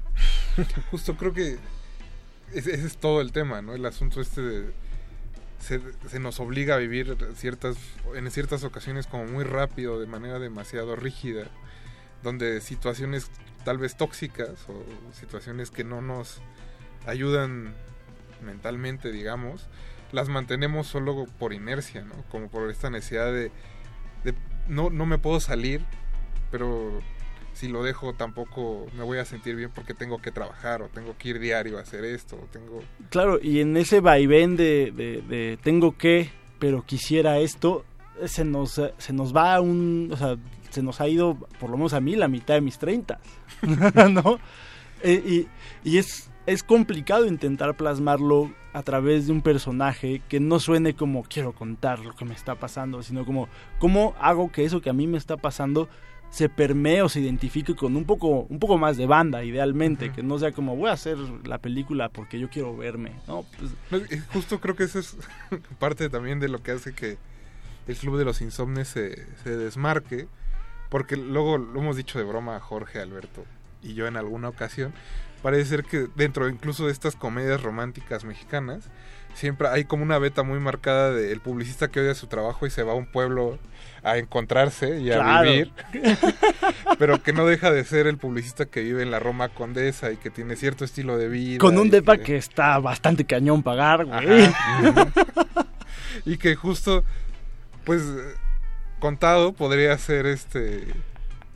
Podrías decir, bueno, es otra de esas películas, pero en realidad no va, no va tampoco por ahí. No, no, la verdad es que donde intentamos Sergio y yo marcar la diferencia de los insomnes contra otro tipo de películas un poco más, este, digamos, formulaicas, era en vamos a hacer que esto sea lo suficientemente real para que la gente lo, lo sienta palpable. Y dentro de esa realidad venía implícita la realidad del- de, de la producción, que no teníamos este, ningún estímulo fiscal para filmar. Los estímulos fiscales llegaron hasta postproducción y distribución. Y que entonces el DEPA de Santiago era el DEPA de Sergio, el DEPA de Estela es mi departamento, el consultorio del principio de Mónica Dion es el consultorio de mi mamá, la oficina donde le parten la madre a Leo es la oficina de mi papá. Y era como, ok, vamos a levantar este proyecto de la forma más real posible. Y creo que eso ayudó mucho a que el guion también se permeara de esa realidad y de, y de esa, este, pues como de esa pequeña verdad que estábamos haciendo una película muy íntima y íntima me refiero no solo por la historia que cuenta, sino porque éramos muy poquitos y era una verdadera, y esto puede sonar como a cliché, pero era como una verdadera familia, éramos tan poquitos que podíamos cenar juntos todos. ¿no? Pues, José Eduardo, ¿qué te parece? Escuchamos un poco de música. ¿Cuál? Seguimos con esta lista de, de soñadores e insomnes. Sigue Insomnia de Fateless. Está un poquito más movido para que se animen. Bastante más ya a estas movida, y horas es de la muy- noche. y es Para que muy sigan- buena. Hace Para que mucho sigan que no la despiertos oigo. con nosotros. Ya empezó a sacar Betoques la luz neón, así que vamos al corte musical y regresamos. Están en el 96.1 FM de Radio UNAM.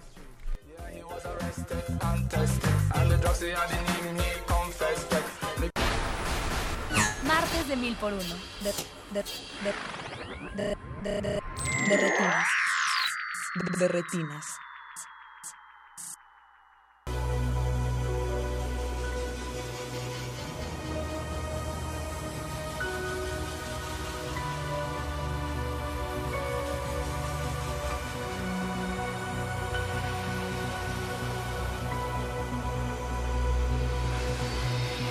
Deep in the bosom of the gentle night is when I search for the light. Pick up start to write. I struggle to fight dark forces in the clear moonlight without fear. I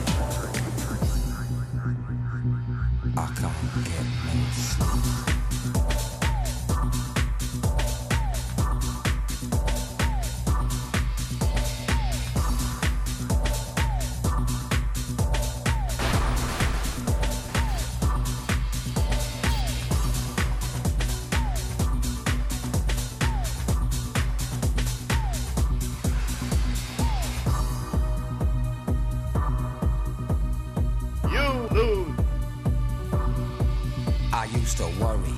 Thought I was going mad in a hurry, getting stressed, making excess mess in darkness. No electricity, something's all over me, greasy. Insomnia, please release me and let me dream of making mad love to my girl on the heath. Tearing off tights with my teeth, but there's no release, no peace. I toss and turn without cease, like a curse. Open my eyes and rise like yeast. At least a couple of weeks since I last slept, kept taking sleepers. But now I keep myself pet deeper still. The night I write by candlelight, I find insight, fundamental movement. So when it's black, this insomniac, take an original tack, keep the beast in my nature under ceaseless attack. I get no sleep. I can't get no sleep.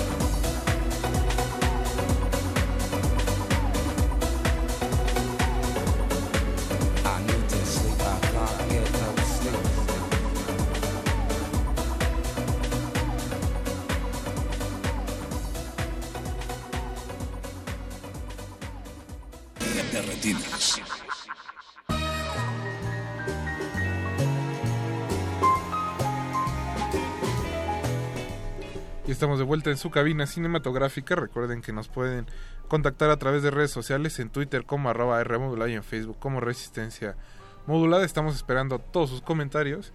Hoy estamos charlando sobre el Club de los Insomnes que se estrenó el viernes pasado. Y seguimos aquí con José Eduardo Giordano en la cabina. Eh, José Eduardo, la costumbre. Eh, pues para empezarme, ¿qué tan difícil es trabajar con un codirector? Pues Porque mira- la mayoría de los directores que vienen en cabina suelen trabajar por solitario. La verdad es que fue una cosa que surgió, o sea, Sergio y yo estudiamos la carrera en la misma escuela y yo asistí varios de sus cortometrajes, él asistió varios de los míos, se volvió una buena colaboración y luego saliendo, bueno, cuando cada quien acabó la carrera, no, no nos vimos un par de años y nos reencontramos en un taller de creación literaria. Y a partir de ahí empezamos a platicar sobre la idea de escribir un guion, de empezar a ver por hacer nuestra primera película. Y el proceso de escribir el guion se fue dando de una manera muy natural, de una manera en la que prevalecía siempre la mejor idea, sin egos, sin competencias, porque la verdad es que no sabíamos si íbamos a poder en verdad producirlo y que se volviera nuestra ópera prima, o la de él o la mía, no sabíamos en ese momento. Ahí, y luego cuando empezamos a hacer el guion, cuando empezamos como a, aterrizar la idea y dimos esta estructura de, ok, todo que, lo que todo pase la mayor parte del tiempo en esta tienda de conveniencia, para a partir de ahí sea más fácil producirlo, pues empezó a dar una relación en la que la idea, la mejor idea prevalecía, el guion quedó listo después de varios años, pero quedó listo. Y a la hora de, decidir, o que más bien que nos empezaron a preguntar, porque no hubo una decisión de, bueno, quién produce y quién dirige. Y era como, pues no, los dos producimos y los dos dirigimos. ¿Seguros? Sí, sí, seguros. Todo el mundo vaticinaba peleas. Desastre. Así, el infierno, olvídense de su amistad. Y mira, a partir del que empezamos a levantar la película la semana pasada, que fue el estreno, nos hemos peleado Sergio y yo con muchísima gente, pero nunca nos hemos peleado entre él y yo. No, creo que justamente ese proceso como de colaboración no no se nota como que haya una, una disonancia, ¿no? Como entre dos estilos distintos. Creo que hay una compenetración ahí muy clara. Pareciera que la película, pues sí está concebida como por una sola, una sola cabeza y escrita, dirigida. No se nota como, ah, esta parte se ve que la dirigió este José Eduardo, ah, esta parte se nota que la dirigió Sergio. No hay como esa, esa disonancia de estilos. Y creo que eso tiene mucho que ver justamente con lo que comentas, el hecho de poder trabajar y colaborar con alguien.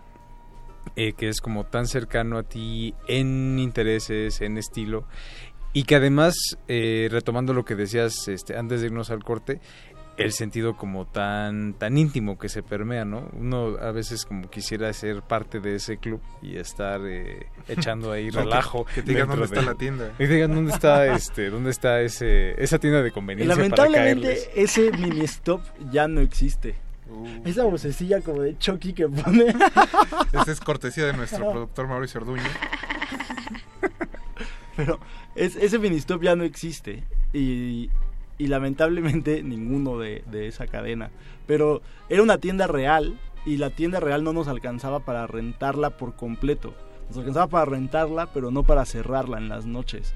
Entonces la tienda estaba abierta mientras filmábamos había un letrero afuera de filmación en progreso, disculpe las molestias, y entre toma y toma podían entrar a comprar y Cas aprendió a trabajar ahí, se aprendió los códigos de, de, la tienda para poder cobrar y agilizar. Hubo solo dos momentos donde Sergio y yo no estuviéramos al mismo tiempo atrás de la cámara y viendo lo que pasaba cuando yo cruzo la calle en una de las escenas y cuando él aparece en uno de los cameos de las criaturas nocturnas. Fuera de ese, siempre Sergio y yo estábamos viendo el mismo monitor y platicando todo antes de levantarnos a dar cualquier indicación. De pronto yo iba con Leo, o con Ale o con Cas, y él iba con Iván o con Adel, ¿no? el director de fotografía y la directora de arte, o, o viceversa, pero eran indicaciones que ya habíamos platicado los dos y que nunca hubo, y eso sí puedo este, decirles que le pregunten a quien sea el casto del crew una decisión distinta o una dirección opuesta. Era siempre lo mismo. Así fuera la idea de Sergio o fuera la mía. El chiste que es que fuera la mejor idea para el proyecto. Dentro de la película, uno de los personajes, precisamente el que dices de Cassandra Changuerotti, toma toma fotografías ¿no? de la gente que entra a la tienda como para una especie de proyecto que me parece un guiño pues interesante en el sentido de que en teoría a esas horas todo el mundo está dormido, ¿no? No debería de haber nadie. Nadie o actividad y pues resulta que como les llamas a esta fauna nocturna está ahí en sus, muchas facetas o que se manifiesta siempre de forma ahí extraña. Sí, pues mira, la verdad es que una de las cosas de las que queríamos como Sergio y yo no, no, burlarnos, pero sí como comentar, era como de esta obsesión que había, ya no tanto, pero cuando empezamos a escribir el guion, había una obsesión enorme por las películas de vampiros y las películas de hombres lobos. O sea, como que con Twilight hubo un resurgimiento de, de, del mito de la criatura de la noche que, que además estaba como bastante mal aterrizado, ¿no? Muy No- ñoño. y, y- y queríamos imprimirle a Dani esta, esta sensación de que ella había recibido esta información, pero la había decidido impregnar al mundo real. Y que te quedara esa, esa duda de si de verdad alguna de estas criaturas que pisa por ahí el ministop en la noche es o no es lo que Dani está citando en su, en su libro. ¿no? Evidentemente el personaje de Marco Méndez llega como con, mucha, con mucho cuerpo y la escena está como muy vestida en, en el diseño de audio. Y luego llegan escenas como la del papá de Cass, de Fernando Luján, donde ella lo clasifica como cierto tipo de criatura nocturna y quieres creértelo, al final quieres creerte que ese libro de Dani es, es verdad y estos personajes que pasaron por la tienda son un poco más de lo que aparentan ser. Pues, ¿qué te parece si escuchamos un poco más de música y Échale. regresamos? Para cerrar el de Retinas, vamos con Sleepless, Sleepless Night de The Kinks. No se despeguen, regresamos.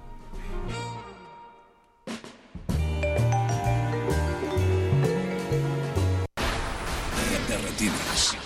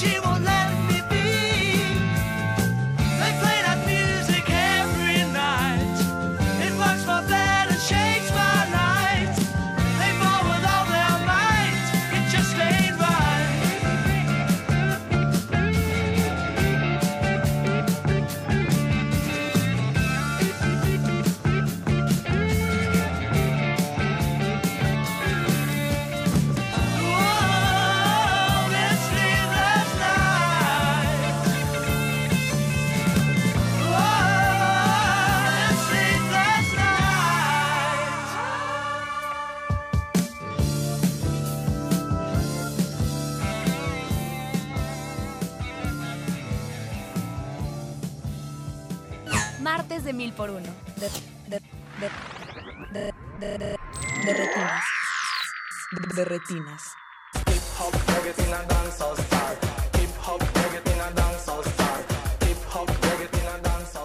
estamos de vuelta en su cabina cinematográfica. Y pues Jorge, antes de que se nos acabe el tiempo. Sí, este, yo, yo quería preguntarte sobre algo que creo que es eh, importante considerando los tiempos que estamos viviendo, ¿no? Y que la película también toca eh, eh, por ahí de forma, este, como bastante bastante bastante honesta. Eh, el trabajo como con los personajes femeninos no que Ajá. muchas veces no vemos como muy desarrollados dentro del panorama del cine comercial este mexicano. Y que aquí creo que hay como un ojo muy sensible sobre los problemas este tanto de Dani como de se me fue el nombre de la De Estela. Estela. Ujú. Eh, particularmente con Estela no que tiene ahí una situación este con su embarazo. Dani que quiere ser este fotógrafa que es algo que le habla pues a mucha eh, a mucha gente que está como también en ese en ese trance entonces hablar un poco sobre cómo fue eh, desarrollar y trabajar estos personajes femeninos que creo que están como bastante acorde con lo que estamos eh, viviendo. Pues mira, la verdad es que los dos personajes, tanto Estela como Dani, surgieron de una necesidad que teníamos Sergio y yo de hablar sobre las mujeres que teníamos cerca o alrededor de una manera en la que para empezar no, no, se, no, no se juzgara a ninguna de las dos por cómo es o por la decisión que tiene o quiere que, tom- que tomar. El personaje de Dani era un personaje que siempre planteamos un poco asexuado, pero no en el sentido de que no se identificara que es mujer o que fuera muy andrógino el personaje, sino un personaje que no tuviera ninguna intención romántica con el protagonista de la película. Era su cuate y ya está. Y era bien importante. Literal es su cuate. Y era bien importante que fuera así, que no se gustaran, que notaras que no había una atracción física, sino una genuina amistad. Y la amistad significa acompañar, en las buenas y en las malas. Y Dani lo demuestra. Al principio están jugando muy ad hoc y, y muy a toda madre. Y cuando el güey llega después de este que le dan su time off, es- está ahí y lo está apoyando. Y con Estela era hablar sobre un montón de mujeres que Sergio y yo hemos tenido cerca, que conocemos, que queremos, que han tenido que tomar esa decisión o, o, o no tomarla, o sea, la decisión de abortar o no abortar. Y era bien importante para Sergio y para mí que, que no se sintiera ni una visión prejuzgada, ni una visión eh, con, con cierto sesgo a tendría que decidir esto, tendría que decir aquello. No, porque pues, cada una persona que tiene que pasar por ahí vive esa decisión de una forma diferente, apoyada o sustentada de manera diferente. Y para nosotros Estela era un reflejo de lo difícil que es tomar esa decisión a sabiendas de que la sociedad te está juzgando.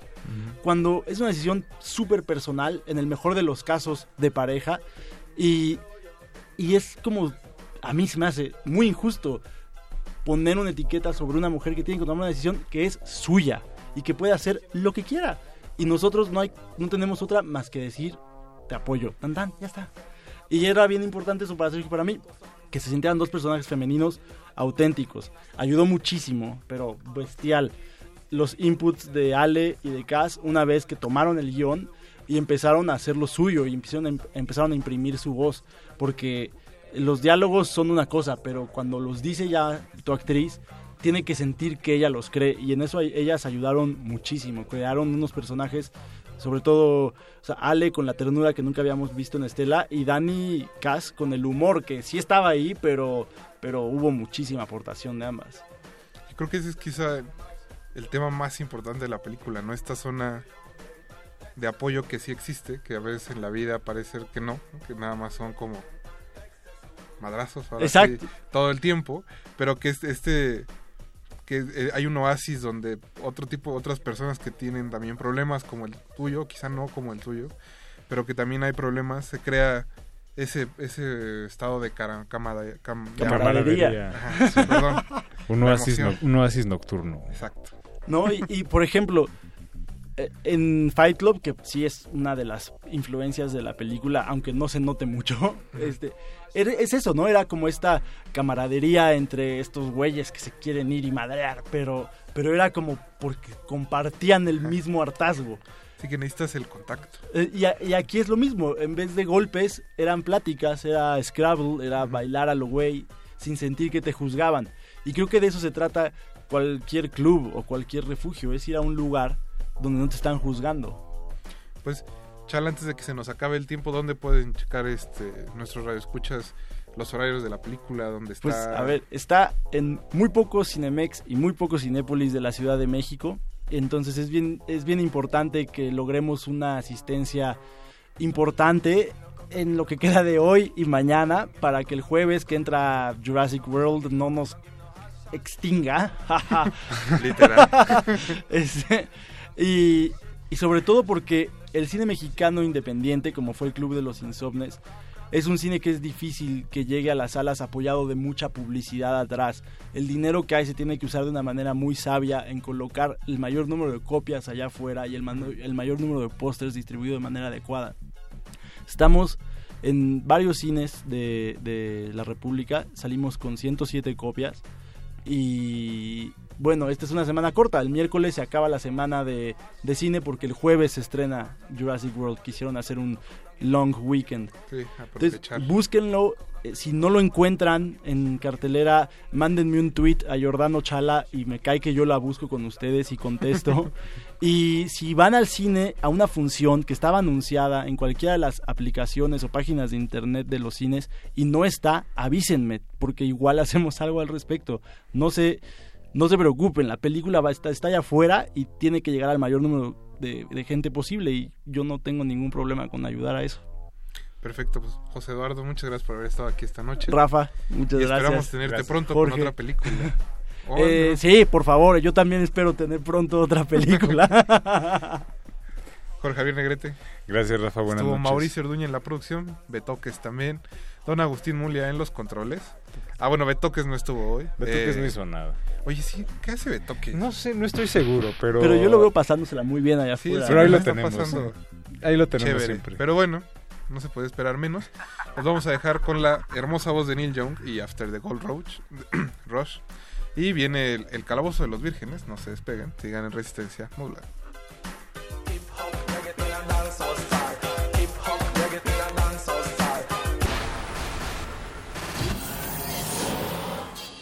Ningún locutor fue dañado durante la filmación y reproducción de este programa. Cualquier parecido con la realidad es un atentado a la ficción.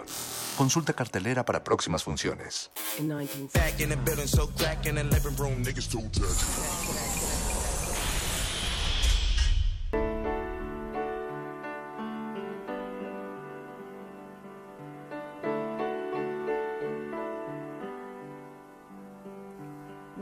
I dreamed I saw the knights in armor coming, saying something about a queen. There were peasants singing and drummers drumming, and the archers split the tree. There was a fanfare blowing to the sun that was floating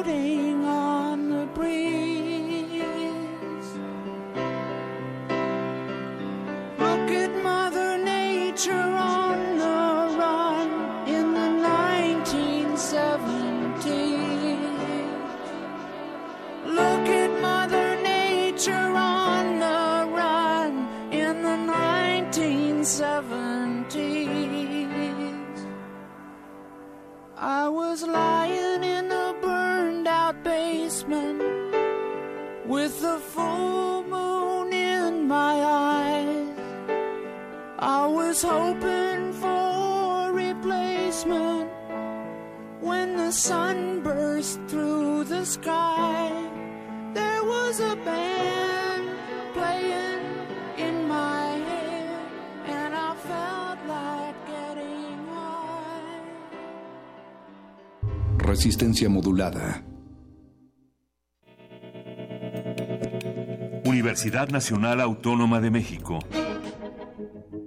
La Universidad de la Nación.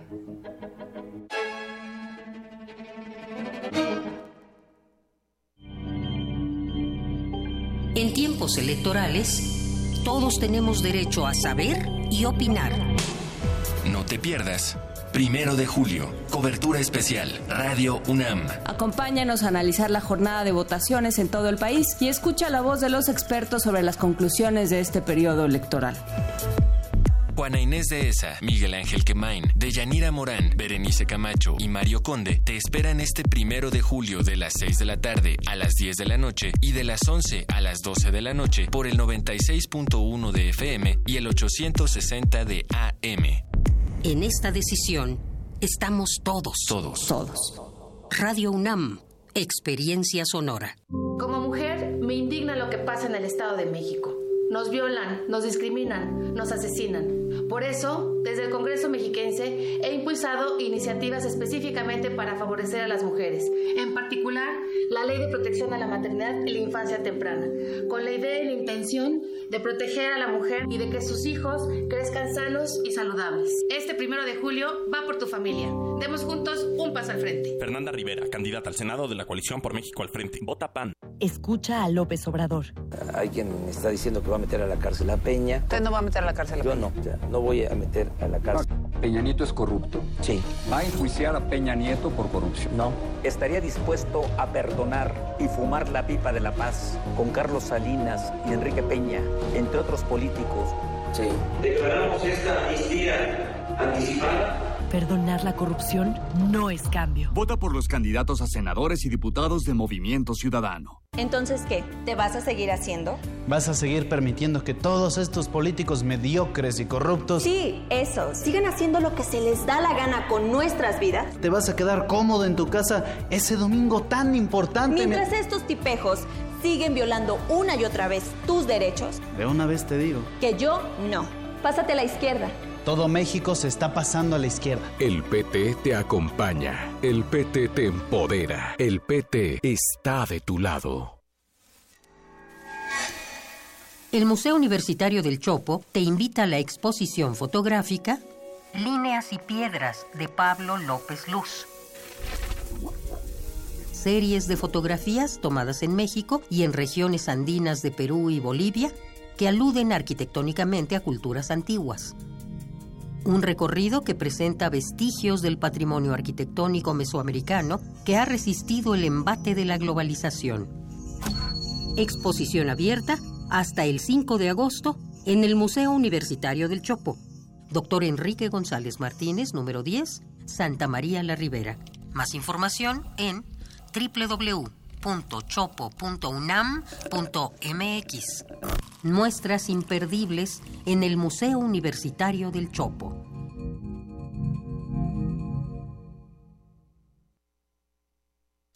El orgullo del PRI está en todo México.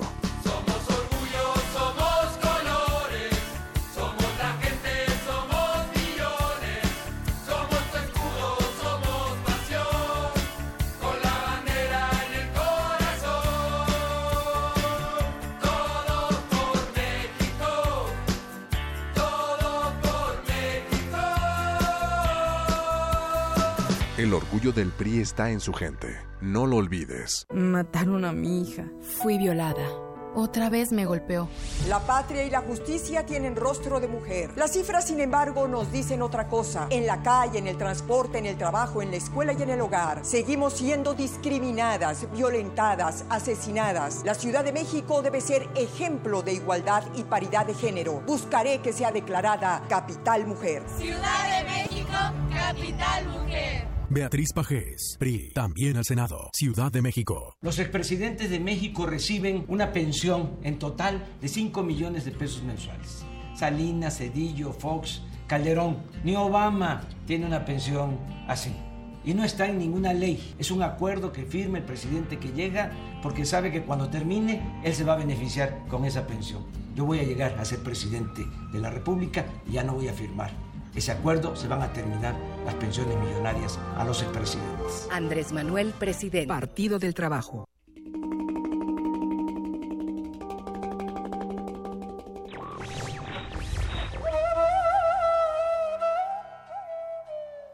El único medio de conservar el hombre su libertad es estar siempre dispuesto a morir por ella.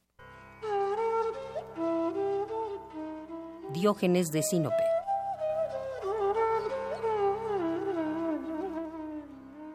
Radio UNAM.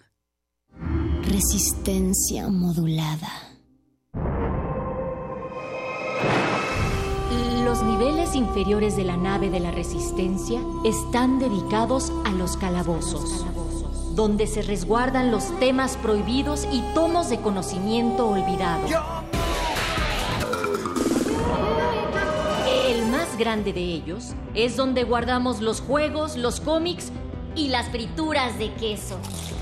Bienvenido a él, viajero. El calabozo de los vírgenes.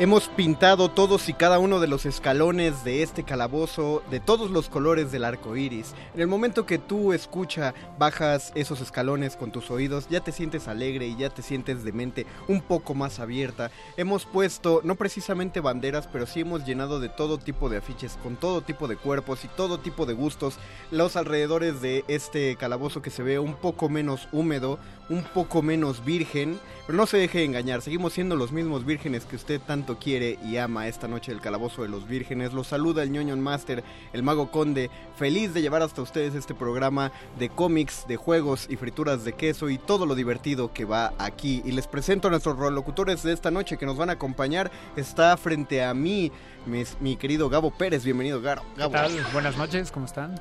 Nuestro explorador gráfico ya está listo y reportado. Qué bueno que volviste. te- ¿Cómo te sientes ya? Muy bien, más bueno. fuerte que nunca. Como Perfecto, perfecto, Gabo. Más incluyente. Exacto. Es como un Saiyajin, Sí. lo que no te mata te hace más fuerte. Exacto. Y esa voz que le dijo que si estaba más incluyente es por supuesto el berserker metalero, aquel que viene a poner el desorden, el desastre y que se toma todos los Mountain Dew del refri de mis papás, el perro muchacho. Y ahora más gay, dice. Más gay y más anarquista que nunca porque otra vez no traje mi hoja. Pues bien, perro muchacho, un punto menos para ti por falta de tu hoja de personaje. Qué rebelde soy. Y aquel que mencionó la nueva sexualidad de perro muchacho es el sabio, que siempre le gusta estar a la derecha del Union Master, nuestro querido pangolín de la fuerza, Adrián García, el Víctor. ¿Qué onda, Vic? Muy buenas noches, ñoñón Master. Muy buenas noches a ustedes y a todos los que nos están sintonizando a través de Radio UNAM 96.1 de FM o en www.resistenciamodulada.com o quizá nos están siguiendo en la transmisión en vivo en el Facebook Live, que estamos en Facebook Resistencia Modulada, donde ya tenemos un par de saludos que mandar a Miquel Méndez, a Gaby Camel Chametia, creo, no, estoy leyéndolo muy de lejos, a Doris Yasmín, a Diana Sánchez, a Elba María, a Dulce Valentina, órale. Wow. Wow, Cuidado con los albures. No, es muy- sí, no me vayan a mandar que mande saludos a, A Elber. Al señor Elber, a Sage. No, estamos, eh, vamos a hablar el día de hoy acerca de diversidad friki y queremos escuchar, o más bien queremos leer sus comentarios. ¿Qué opinan ustedes a propósito de los roles y estereotipos de géneros planteados en los ambientes de fantasía, en todo tipo de ambientes de fantasía, películas, cómics, en juegos e incluso los roles que se han dado en específico en juguetes? Que es un tema amplísimo, y hasta en juegos de mesa que también se han involucrado. Si quieren hablar con nuestra mamá El Betoques, llamen al 55 23 54 12, él tomará el recado para que dejen su mensaje, o repetimos, dejamos todos los mensajes en Facebook Live, o quiero preguntar, este es el WhatsApp de Resistencia, ¿verdad? Ese es el WhatsApp. Ah, bien, entonces, entonces nos pueden escribir al WhatsApp por primera vez en la historia del Calabozo de los Vírgenes. ¿Por qué a nadie se le había ocurrido conectarlo? Ah, pues yo no sabía que estaba aquí. 55 47 76 90 81 55 47 76 90 81 está disponible el WhatsApp en este momento y antes de empezar con esta con nuestra misión para identificar estereotipos de género, vamos a hacer nuestra primera pausa musical. En este momento lo que ustedes oyen de fondo es una de las series que independientemente de cómo esté el guion y cómo esté la trama, es de las que más han hablado acerca de la inclusión entre eh, no solo inclusión sexual, sino también roles femeninos, particularmente de género. Este, lo que estamos oyendo ahorita es el tema de Supergirl de la serie de Warner. Y nuestra primer pieza que vamos a escuchar es. Se me acaba de ir, Beto, que es- es- necesito ver qué es lo que eh, tienes tú. Es que quiero. Ah, claro, exacto. Es el tema de Rey de Star Wars. ¿Cómo, cómo lo pude ir? De Nicholas Hopper, eh, compuesto para el episodio 7, El despertar de la fuerza. No, no es cierto, no es de Nico, eh, todavía es de John Williams. Es John Williams, el episodio Saúl, 7 sí. todavía es de John Williams. Vamos a escuchar el tema de Rey y regresamos. Están oyendo el calabozo de los vírgenes, todo lo divertido va aquí.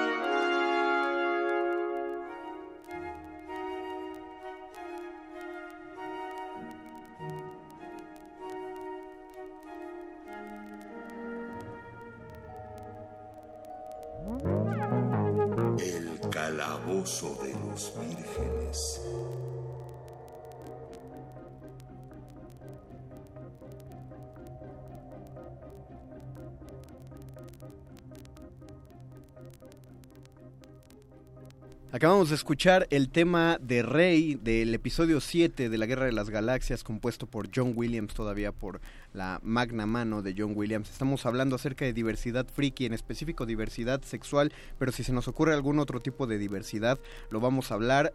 Roles y estereotipos de género dentro de los ambientes de fantasía. Amigos, queremos conocer sus comentarios y esta es su misión por esta primera intervención, rolocutores. De fondo estamos escuchando el tema de, de White Canary, que es un personaje que salió del Arrowverse, el universo formado desde la serie Arrow, donde se integran varios de los superhéroes de DC. Y el personaje de Dina Lance se tuvieron a bien en este universo televisivo eh, hacerlo no, no solo lesbiana, sino es también una devoradora sexual.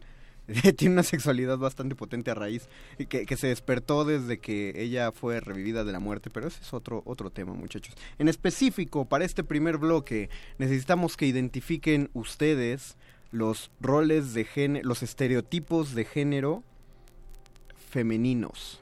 Estereotipos de género femeninos en los cómics. En cómics, en cómics, en videojuegos, series de televisión, eh, frikis por, de preferencia, este, juegos de mesa, o sea, donde los identifiquen. Entonces, quien quiera ir primero puede tomar la palabra. Adelante. Pues. Ah, mire, que... Órale, nos ¿Quién- estamos quién enfrenta, eh? Yo solo iba a decir que el estereotipo más común que yo he percibido, al menos en los cómics, es que siempre se hacía una contraparte del superhéroe masculino, pero en su versión femenina. Y eso siempre se me hizo aburridísimo y terrible, a excepción de la Mujer Maravilla. Y a la fecha creo que es muy difícil mencionar a una amplia variedad de superheroínas, al menos en los cómics, digo, hasta la llegada de Jessica Jones y demás, que no fuera la Mujer Maravilla, siempre era la Mujer Araña, o siempre era Supergirl, Supergirl. o siempre era también, Batgirl. ¿no? Y además, Claro, la Girls, ¿no? Esa es otra cosa Sí. interesante que hasta hace poquito me enteré de la existencia de Batwoman, por ejemplo, que por cierto es lesbiana. Sí. Eh, pero no hay una Superwoman. Era Spider-Girl, Ah, de- era eh, Supergirl. Bueno, ex- existe, pero, pero curiosamente es de un universo alterno. Hay dos, de hecho. Una Superwoman es de Tierra 2, que es de donde viene el Sindicato del Mal. El Sindicato del Mal es la versión maligna de la Liga de la Justicia. El famosísimo del pantano, ¿no? ¿Cuál? De la que su base estaba... Ah, no, no, no, no, esa es la... el- la, el- la Liga de la Perdición, League of Doom, que son los villanos de sí. la Liga de la Justicia. No, no, este es un universo alterno donde Superman es Ultraman, Batman es Owlman, y en lugar, en lugar de Ah, ser la Mujer claro, Maravilla sí. se llama Superwoman. Pero- Pero, ese, ese es todo un tema. En la misma serie de Supergirl, ella se pelea mucho porque todos le dicen Supergirl Girl. y ella quiere que le digan Superwoman. ¿Y qué fue primero, Superwoman o Supergirl? Eh, Supergirl.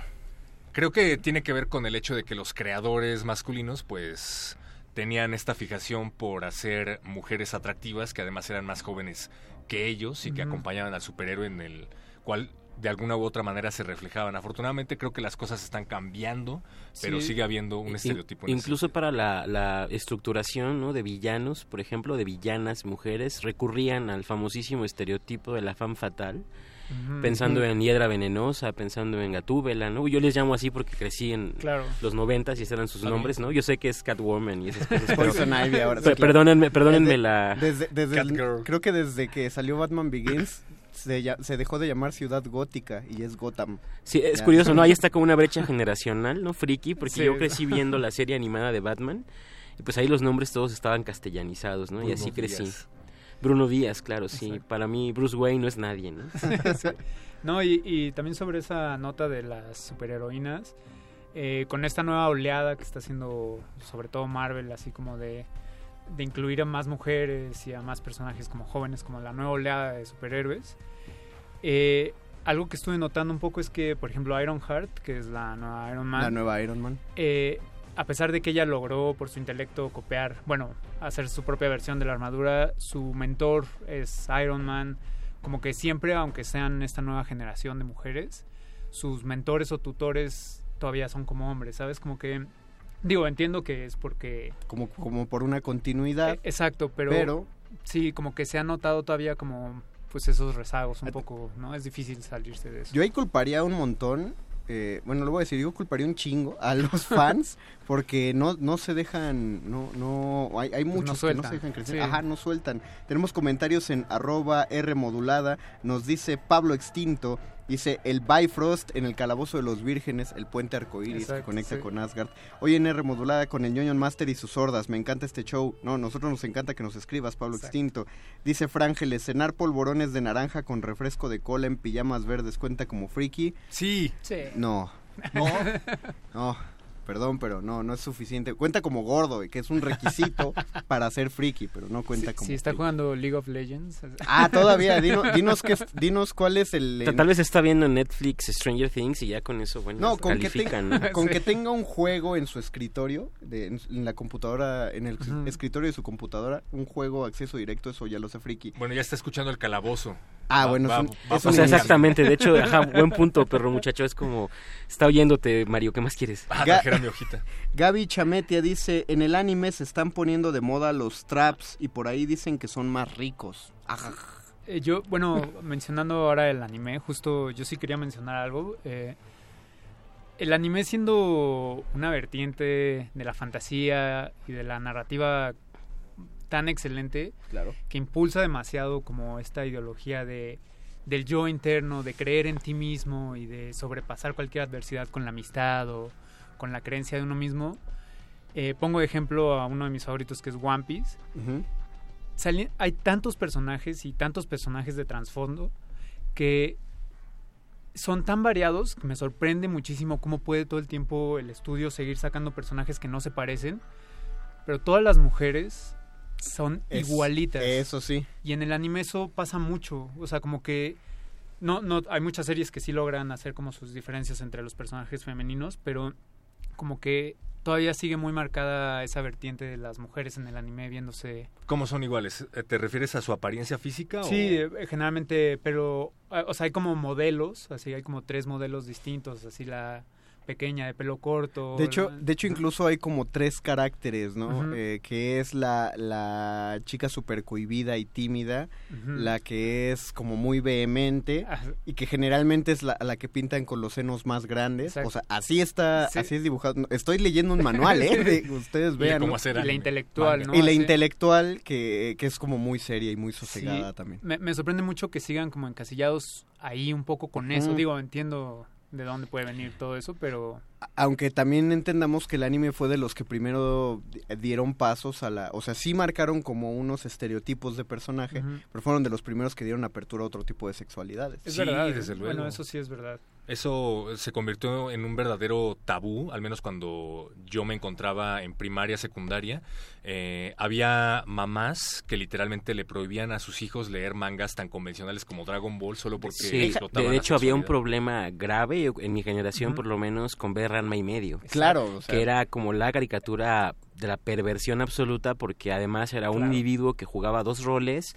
Eh, dependiendo del agua, ¿no? Y además estaba este, ¿cómo se llamaba? El libidonzo este que... Ah, el Japosai. Japosai, Uf, exacto. claro. Es decir, yo, yo, yo realmente no recuerdo que me prohibieran estrictamente verlo cuando yo era niño, pero sí recuerdo que había como una censura, una censura ahí no escrita No, no, es- hacia la serie, no ¿no? eras Sí. tan libre, no te Exacto, sentías a no, no, no. No, te entiendo. Yo lo veía y como que de repente me cuestionaba así, ¿está bien que esté, o sea, ¿sabes? Ajá, claro, porque no, no, no, no sabíamos cómo procesar, pero no es que la duda sea, sea humana, o sea, la duda es social. No sabíamos cómo Exacto. procesar el asunto de este género Sí, fluido. incluso había, había bullying hacia los chicos varones que la veían. Era como, por alguna razón, era una serie que se codificó más para niñas.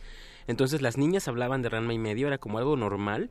Y los niños que hablaban de Ranma y medio, pues luego, luego se encasillaban como en una La- ca- qué caja raro. muy específica. La, ¿no? la razón por la que lo encasillaban como una serie para niñas era, primero, evidentemente, el hecho de que Ranma podía convertirse en mujer, pero segundo, porque Ranma, a pesar de que hiciera una serie sobre artes marciales, la trama principal era amorosa. Todo Claro. el tiempo era esta tensión amorosa entre Akane. Buscaba su prometida, ¿no? Exactamente, entre Akane y Ranma y las chicas que, que, que estaban enamoradas de él. Entonces, eso es otro estereotipo. Como es una serie eh, de, de amor, Sí, eh, claro. romántica, es para niñas. Te- los álbumes, tú sabías, había un álbum de Sailor Moon que era para sí. chicas y el álbum de Dragon Ball era para, para Claro. chicos. A Él mí, a mí nunca me produjo un conflicto en ese sentido, pero sí tenía familiares que se quejaban arduamente al respecto. Decía, pero ¿De es que ¿cómo ven eso? Eso puede generar un conflicto en los niños. ¿Cómo se van a dar cuenta? Mira, puede darte idea. Exacto. No, incluso estaba tan tan establecido el rol, o sea, era tan tan marcado, ¿no? ¿Qué preferencias debía uno tener de caricaturas? Pienso en Dragon Ball, pienso en Sailor frente frente no solo a Sailor Moon, sino a Candy Candy, por ejemplo, ¿no? O incluso Heidi, eran como, o sea, creo que ahora ya es más común que, que esto se desvanezca, pero cuando yo era pequeño en los noventas realmente era, o sea, un, un niño ver Candy Candy era sinónimo de o sea, ya vístete de niña, ¿no? Eso me parece grave, pero así era. Sí, yo veía Sakura Card Captor, por ejemplo, y con mis amigos, como que eso a mí siempre me llamaba un poco la atención, que me entregaba mucho la historia, pero sí era definitivamente para niños. Sí, uno pensaba es para niñas. Yo solo vi uno. Yo tengo que admitir que no veía Sakura por el por el, ma- el estereotipo de que era para niñas. Claro, para, ti- para ti estaban los supercampeones, ¿no? O sea, para ti Claro, estaban los y curiosamente me aburrían los supercampeones, pero los veía porque era la serie para niños. Y cuando vi un también. capítulo de Sakura y vi que se trataba, a mí me encanta lo que se trata de coleccionar cosas. Ahí está, Entonces sí. cuando vi que los encerraba en cartas dije, ¿por qué, ¿por qué me he perdido esto? Sí, ese es un punto muy interesante, la presión social que ejerce, No, claro. sobre todo el, el alumno de secundaria o de primaria que, digo, no necesariamente tiene que ser en ese momento, pero muchos están definiendo su, su personalidad. A mí me gustaba mucho Sailor Moon. Me llegó a gustar más que a mi hermana, creo, porque incluso retomé, no sé si se enteraron de que sacaron una nueva versión Ah, de Sailor sí, Moon, sí, sí, cierto. que creo que no ha tenido tanto auge, que está como más apegado al manga y yo lo vi hace un par de años y lo disfruté bastante. ¿Sí está más chido? Bueno, ¿sí está igual de chido? Sí está, está mucho mejor la, la, Ah, la trama es básicamente la misma, la animación es mejor, está más apegada a los diseños al manga, pero bueno, no tuve ningún problema en retomarlo y en cambio Supercampeones, que era como dices, la serie que tenías que ver porque si no no tenías nada de qué hablar al otro día, nunca me gustó. Y regreso a la apertura. eh, Sailor Moon pasaba 94, 95 más o menos por ahí. y, y dos de las Sailor Scouts eran, eran pareja. Ah, claro. Y no tan velado, o sea, no era, no te lo estrellaban en la cara y decían somos lesbianas, pero sabías que eran pareja. Incluso una de ellas era muy andrógina. Ya desde ahí vemos que nos llevan siglos de distancia. Uranus. Y además, Ah, era ella y el hecho del damiselo en peligro también era algo Que era Tuxedo más que era inútil. En retrospectiva era muy interesante, sí, era un inútil. Justo eso está mucho porque ahí sí fue como una un switcheo de rol, ¿no? Como de un estereotipo de, de rol de género, digamos, que era la damisela en peligro, pero ahí sí era tal cual un Sí, damisela. y, y- y sin embargo, digo, Sailor Moon sigue siendo, ¿no? Un icono de la cultura gay Ujú. súper fuerte. Es Sí. decir, es muy común, ¿no? Que, que la gente que va a eventos así como multitudinarios de este tipo eh, justamente utiliza, ¿no? O se vista Sailor o traiga, Scout. traiga los, este, los emblemas. Es decir, es como un, un icono también. Pero bueno, una, una cosa es una apropiación. Claro, o sea, no, que la no, me- me comunidad refiero a- gay lo haya tomado a que se los hayan impuesto. Me refiero, justo me refiero a la fortaleza que tuvo, ¿no? Me imagino que significó mucho para muchas personas en la, en la juventud, en la niñez quizá, que era como una vía de escape, ¿no? Pienso que de cierta forma poderlo ver en una caricatura, pienso en eso y en Ranma y medio, quizá también pudo ser una especie de salvavidas, ¿no? Para, para muchas personas que existiera eso, aunque te catalogaran de niña, bueno, no importaba quizá, pero pudo ser un salvavidas en algún momento. Por eso que padre, ya vivimos en, en un tiempo en el que es más abierto. Primer, el primer dato de la friki de la noche, alguien subió a Pornhub. El intro, ¿no? de el sitio, el sitio pornográfico más, más grande de internet subió el intro de Sakura Card Captor y en su primera hora tenía ya 144 mil reproducciones. Y lo ponen en chiste, significa que 144 mil personas, y en su mayoría hombres, si hacemos caso a las estadísticas de las páginas porno, iban a masturbarse, pero vieron el intro de Sakura Card Captor y dijeron, mejor, Ah, me lo he hecho mejor me lo he hecho. O a lo mejor hicieron las dos cosas. Exacto, se sí. masturbaron viendo Sakura Card Wow. Claro, no, porque además, e- evidentemente, en general el anime es- está súper sexualizado, ¿no? En la Sí. sociedad está como cargadísimo es, de es- sexualización. es parte de la liberación, de liberar la tensión sexual de la cultura sí, japonesa. sí, Tenemos un chorro de comentarios, voy a tratar de dar lectura a los más. Eh, Pablo Extinto dice, los estereotipos, especialmente los de las mujeres en los cómics, y en cuanto a superheroínas, creo que las mujeres de los X-Men son más avanzadas. X-Men, sí, claro, X-Men, qué curioso. Eh, son más avanzadas que las de DC. Bueno, Bueno, estoy- creo que estoy yo no recuerdo que hubiera un antecedente a Dark Phoenix, que fue uno de los eh, No, no, no arquetipos de la superheroína que después iba a tener su propio su propia línea, eh, al menos en Marvel, ¿no? Y de hecho hay una razón para que en los apoyos visuales que ponemos aquí en, en la cabina en el Facebook Live esté la figura de Iceman. Iceman es uno de los X-Men fundadores del grupo y es abiertamente homosexual ya en la actualidad. Siempre, nunca, a- en algún momento lo ocultaron, pero fue de los primeros personajes que, que tuvieron una sexualidad eh, distinta a, a lo...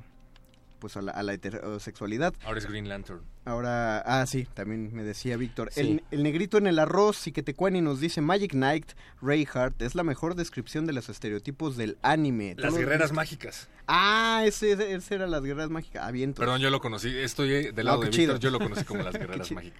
Eh, Pablo Extinto, ahora sí me estoy culjoganizando con ese comentario sobre One Piece. No veo que las cientas de personajes mujeres se parezcan entre sí. Ahora sí nos podemos echar el tiro, aunque lo de Ranma sí es un tema de intentar visibilizar la, dis- la diversidad. Defiéndete, Gabo. De, será será un- un- una pelea de Twitter entre... No, ahorita, ahorita te doy chance, nada más deja... Sí, leemos- no, seguro. Tenemos chorros de comentarios. Elba María Velázquez dice, un estereotipo, siempre las ponen buenotas. Por supuesto. Sí, ese es Sí. el mayor de los incluso fue un tema, ¿no? Con Black Widow en la versión, bueno, en el universo cinematográfico de Marvel fue un issue también que por qué Black Widow era no, no sé, pienso en Sí, Scarlett claro. Johansson y no nada más que decir, pero este sí digo era como por, por qué estaba tan eh, sexualizada, por qué estaba, en fin, siempre hay percepciones, ¿no? Y Yo, perspectivas y yo creo que, que una de las cosas que sí exageraron eh, es el escote. De, de Black Widow. Sí. No me voy a quejar, perdónenme, no me voy a quejar. No, no deberías, pues. Pero, pero sí el escote es, que es un el- poco el- gratuito. El, mismo de la película que tiene. O sea, que es el mismo, aquí tenemos la portada de los Cuatro Fantásticos y es el mismo que le ponen a Jessica Alba para hacer a la mujer invisible. Claro, eh, no me voy a quejar, yo solo diría que un, un cuerpo atlético debería tener porque es una asesina entrenada. Pero ah, de ahí a que tenga el rostro de Scarlett Johansson, que bueno, hay que buscar una actriz, pero de ahí que le pongan un escote ya es...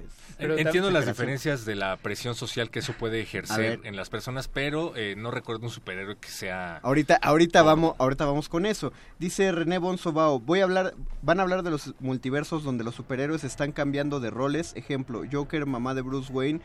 Sí, Mm. pero ahí no tiene, ahorita lo hablamos, eso no tiene que ver con diversidad de género, tiene que ver con la naturalidad.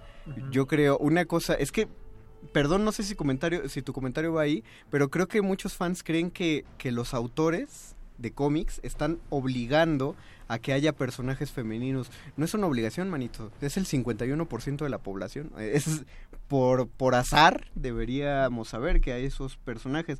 Dice José LB, soy un virgen ruco, distinto de su friki... Disfruto de su friki bohemia. Ah, qué bueno que, que te gusta. O Michelle sea, Corona ahora, ahora hay chaborruco y también virgen ruco. y- Virgen Ruco. es como el nombre chido. fandom o qué. Ya lo iniciamos, los Virgen Rucos. Michelle Corona Reyes, Brecha Generacional, Ricardo Tapia, eh, como la Robin pelirroja de Batman de Dark Knight Returns. Ese fue una de las genialidades de Frank Miller. Poner, hacer una Robin mujer. Héctor C. Fonkelin, ejemplo claro de estereotipo de la mujer en apuros, Princess Peach de Zelda, la Mm. tipa de doble... ra- Yo no diría que Princess Peach es una damisela en apuros, es una... Al respecto, ¿no? Exacto. Sobre que en realidad no era una damisela en- jefa de estrada. Es un, es un objetivo político. Sí, claro, un Pero preso es de político. Mario, no, no es el. No, lo que pasa es que hay Ah, una no, coma lo- ahí. lo puso- sí, hay Ah, una ya, coma. Sí, Ya, es pero- que Conde no sabe leer. Eso es Perdón. Ah, bueno. Y, Bueno, Zel- pero- y Zelda tampoco es una damisela en peligro, por eso existe Zelda Ocarina of Time donde Zelda toma un rol activo, se vuelve Shake y, y es, Que es travesti. Exacto, justo. También hay un conflicto similar en Saint Seiya, Los Caballeros del Zodíaco. Yo creo que si ves por primera vez una película de Los Caballeros del Zodíaco, lo primero que vas a decir es que Atenea es una damisela en apuros y una inútil porque Claro. siempre hay que irla a salvar y hay que pasar Pero por una tiene una flecha de, de ¿quién? De Sagitario De en el, en el- Pero, Bueno, de- pero ahora que hablaban de los mentores, hombres que asesoran a mujeres que están asumiendo nuevos roles, pues yo recuerdo que siempre la mentora de Seiya era Marín. O Claro. el conflicto de la mujer guerrera de Seiya también era Shaina. Entonces había una dicotomía interesante en ese sentido. Y bueno, en la última saga finalmente Atena toma su armadura y se enfrenta cara a cara con, el dios no- Hades. No, hay caballeros dorados mujeres, ¿o sí? Ah, en, las, no, nue- en las no, nuevas sí. versiones están intentando hacerlo. Por ejemplo, en la última película que hicieron en 3D, Ujú. eh, me parece Ah, que sí. Escorpión es mujer. De, de lo cual deriva también, digo, no sé si era mi impresión cuando niño, pero el personaje Andrómeda me parecía muy, eh, muy, Muy eh, andrógino. Sí, muy- no, eh, más, más que... eh, incestuoso. Había un, literal una frase de Fénix en donde no, más... decía, me recuerdas mucho a, a, A mi mamá. Shun. Ah, Sí, a- y a yo, su yo recuerdo cuando yo era niño, incluso digo, por estereotipo, por supuesto, ¿no? Su armadura rosa, ¿no? Era Claro. como... de hecho yo, ve, yo veía más una cosa... De él, de él veía más un, un hombre más femenino, Ajá. pero lo que sí veía muy andrógino y me fascinaba el personaje del caballero de Virgo. Ah, Mm, sí, guau, sí. Porque eh, Shaka de Virgo era, y aparte era súper perturbador, no por ser andrógino, sino porque parecía todopoderoso. El tipo te mataba con rosas. No, No, podías, no. Piscis, podías, ¿no? Ah, sí, cierto, cierto. Virgo era nada más porque abría Pero los también- ojos. Pero Virgo que también lo era, que dices era con feminado. Virgo, sí. y Ah, también era perturbador porque es el hombre más cercano a Dios y tenía unas técnicas que te mandaban literal al infierno. Y Jimena San siempre dice, cruzado de piernas. en, en Naruto ninguna mujer es muy fuerte y cuando crecen todas dejan de ser un ninja para ser amas de casa. Ah, mira, por Oh. eso no- nunca había visto Naruto. Héctor C. Fonkelin, bueno, el anime es estereotipo encarnado. Ah, eh, una cosa sí te doy, Héctor C. Fonkelin. En Double Dragon, por supuesto, hay damisela en apuros. Todo se trata de rescatar a tu novia del pandillero. Eh, Michelle Corona Reyes habla de Shira. ¿Cuál de todas? Eh, como, eh, como niño varón, deportista y rockero, le daba pena decir que veía las guerreras mágicas hasta que sabe, supe que a mi novia Lauso le gustaban también. La Laura Mesa, nunca hubiera pensado que te gustaba Sailor Moon, Héctor. Sí. Y, y carita. ¿Y por qué pones una carita así triste como... ¿Ves? ¿Ves? Esos son estereotipos, Laura Mesa. Gárgola de plata. Acabo de eliminar a varias personas que, que escuchan este programa por ver Sailor Moon. Oh my god, es- sus tres personajes femeninos son estereotipos muy Oh. marcados, tierna, sensual, intelectual. No me acordaba de esa serie desde hace mucho, gracias. Oh my god, yo nunca la pude ver bien, pasaba muy noche en... ¿Cómo se llamaba este? Locomotion. Locomotion, gran Ah, que- ut, sí, bueno. Ahorita llegamos. Después habrá Jesús Nuke, estereotipo de salvar a Atena en cada temporada Sensei, ya lo acaba de decir, perro Sí, muchacho. Michelle Corona Reyes, Shira, la princesa... Ah, Shina, la princesa guerrera. Que bueno, sí, claro, era un gran personaje, pero seguía teniendo... Shina seguía teniendo el asunto de del que todavía se habla, eh, que tampoco me quejo, lo estoy poniendo sobre la mesa, que es que siempre que hay una guerrera en armadura, la armadura tiene que tener un escote. Sí, estaba hipersexualizada. Eso, eso, es, mu- eso es muy impráctico. Es casi como los pezones de Batman eternamente, ¿no? Un poco. Es igual, Sí. pero fíjate que Esa lo tratamos decisión- diferente. Pero, pero es una fórmula millonaria. Yo recuerdo Sí. haber visto entrevistas de la película Top Gun, esta serie que Mm. no sé cómo se llamó en español, en donde Tom Cruise es piloto de aviones y toda la película se la pasan jugando voleibol. Bueno, la cosa es que los creadores de Top Gun decían teníamos que hacer una fórmula eh, millonaria y ganadora y entonces hicimos las batallas en los aviones para los hombres que iban al cine y pusimos a los pilotos eh, atléticos jugando voleibol en varias escenas en paños menores para que las novias no se aburrieran, así lo decían literalmente. Entonces, creo que en ese caso también hay una fórmula ganadora en China, ¿no? Ay, En China. Estamos, estamos rompiendo el Twitter, que ya tenemos un chorro de comentarios, pero vamos a dejarlos para el siguiente bloque. Solo me voy a despedir con un tweet y un comentario que tengo para él. Y creo que tú hilarás regresando algo que tiene que ver. Dice el negrito en el arroz y que te cuane. Nah, ese retcon de Iceman está chafa. El Iceman clásico nunca dio señas de ser gay. Fue hasta que Iceman del pasado llegó al presente que aprovecharon la coyuntura. Y yo diría, ¿no será que Iceman no daba señas de ser gay porque los gays parecen personas? No sé. Vamos a Al escuchar. regresar hablaremos un poquito Al de regresar eso. hablaremos un poquito de eso. Vamos a escuchar ahorita una canción que en el pasado E3 rompió también los aplausos de toda la gente y alocó a todos cuando salió el tráiler y gameplay del The Last of Us parte 2. Eh, cuando nos dimos cuenta que nuestra querida personaje principal que tanto tardamos en salvar en The Last of Us 1 era lesbiana. Esta es la canción que suena durante ese tráiler. Regresamos. Calabozo de los Vírgenes. I shot her down. Went back home, jumped into bed. 44 pistol under my head.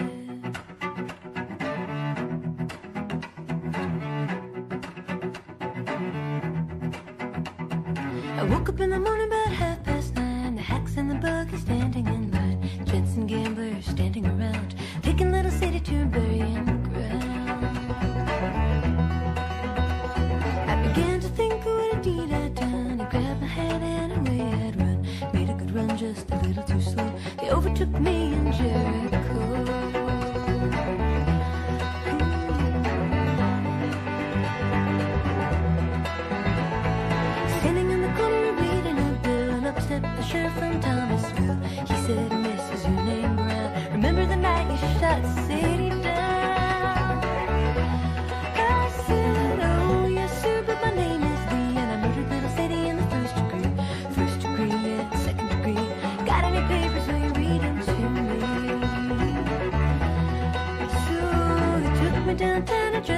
Black, put me on a train and started me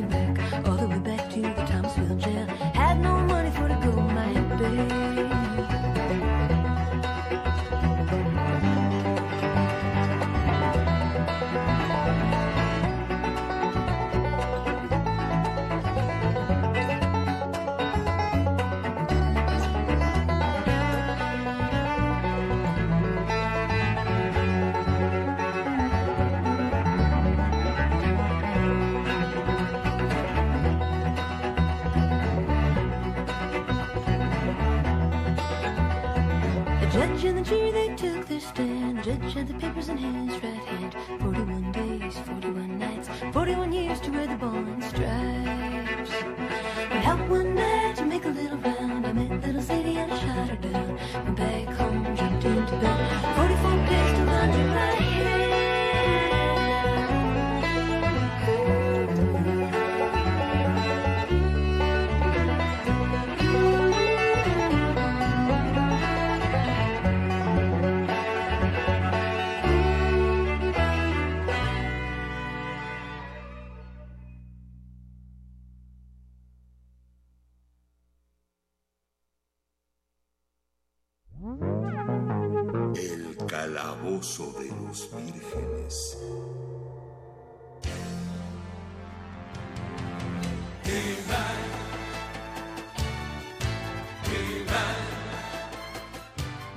Después de escuchar esta cancioncilla que salió en el tráiler del pasado E3 2018 de The Last of Us parte 2, perdónenos por este huequito, pero nos, nos enfrascamos en una plática con el productor aquí adentro de la cabina. Le dije- yo le dije que entrara, ¿vieron todos? no, no, yo no. Pero Podría bueno, lanzar de aquí adentro rolas. Está registrado. Sí, ahí, ahí la- para la próxima ya te metes a cabina, Beto, que si te metes la, la consolita de acá. Eh, regresamos y como verán estamos escuchando el tema del mayor estereotipo masculino, que es de lo que vamos a hablar ahorita, estereotipos masculinos en la fantasía He-Man. Y es aquí donde planteamos... eh, voy a poner este juego sobre la mesa, se los voy a dejar y voy a echarme a correr porque va a explotar la bomba con la audiencia y con ustedes.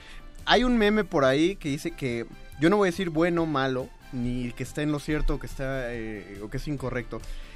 Que plantea que las Barbies han sido muy atacadas por formar estereotipos o, o- ¿cómo, cómo se llaman esta ¿Estereotipos de género? Sí, est- estereotipos de, de, de cuerpos. Aspiracionales, ¿no? Aspira- O sea, ándale, gracias. Estereotipos de aspiraciones de belleza femenina. Eh, Barbie. Pero por el otro lado está He-Man, que era, güey, el nombre es He-Man, Sí. ¿no? Y, y marca como lo que debería ser la masculinidad física.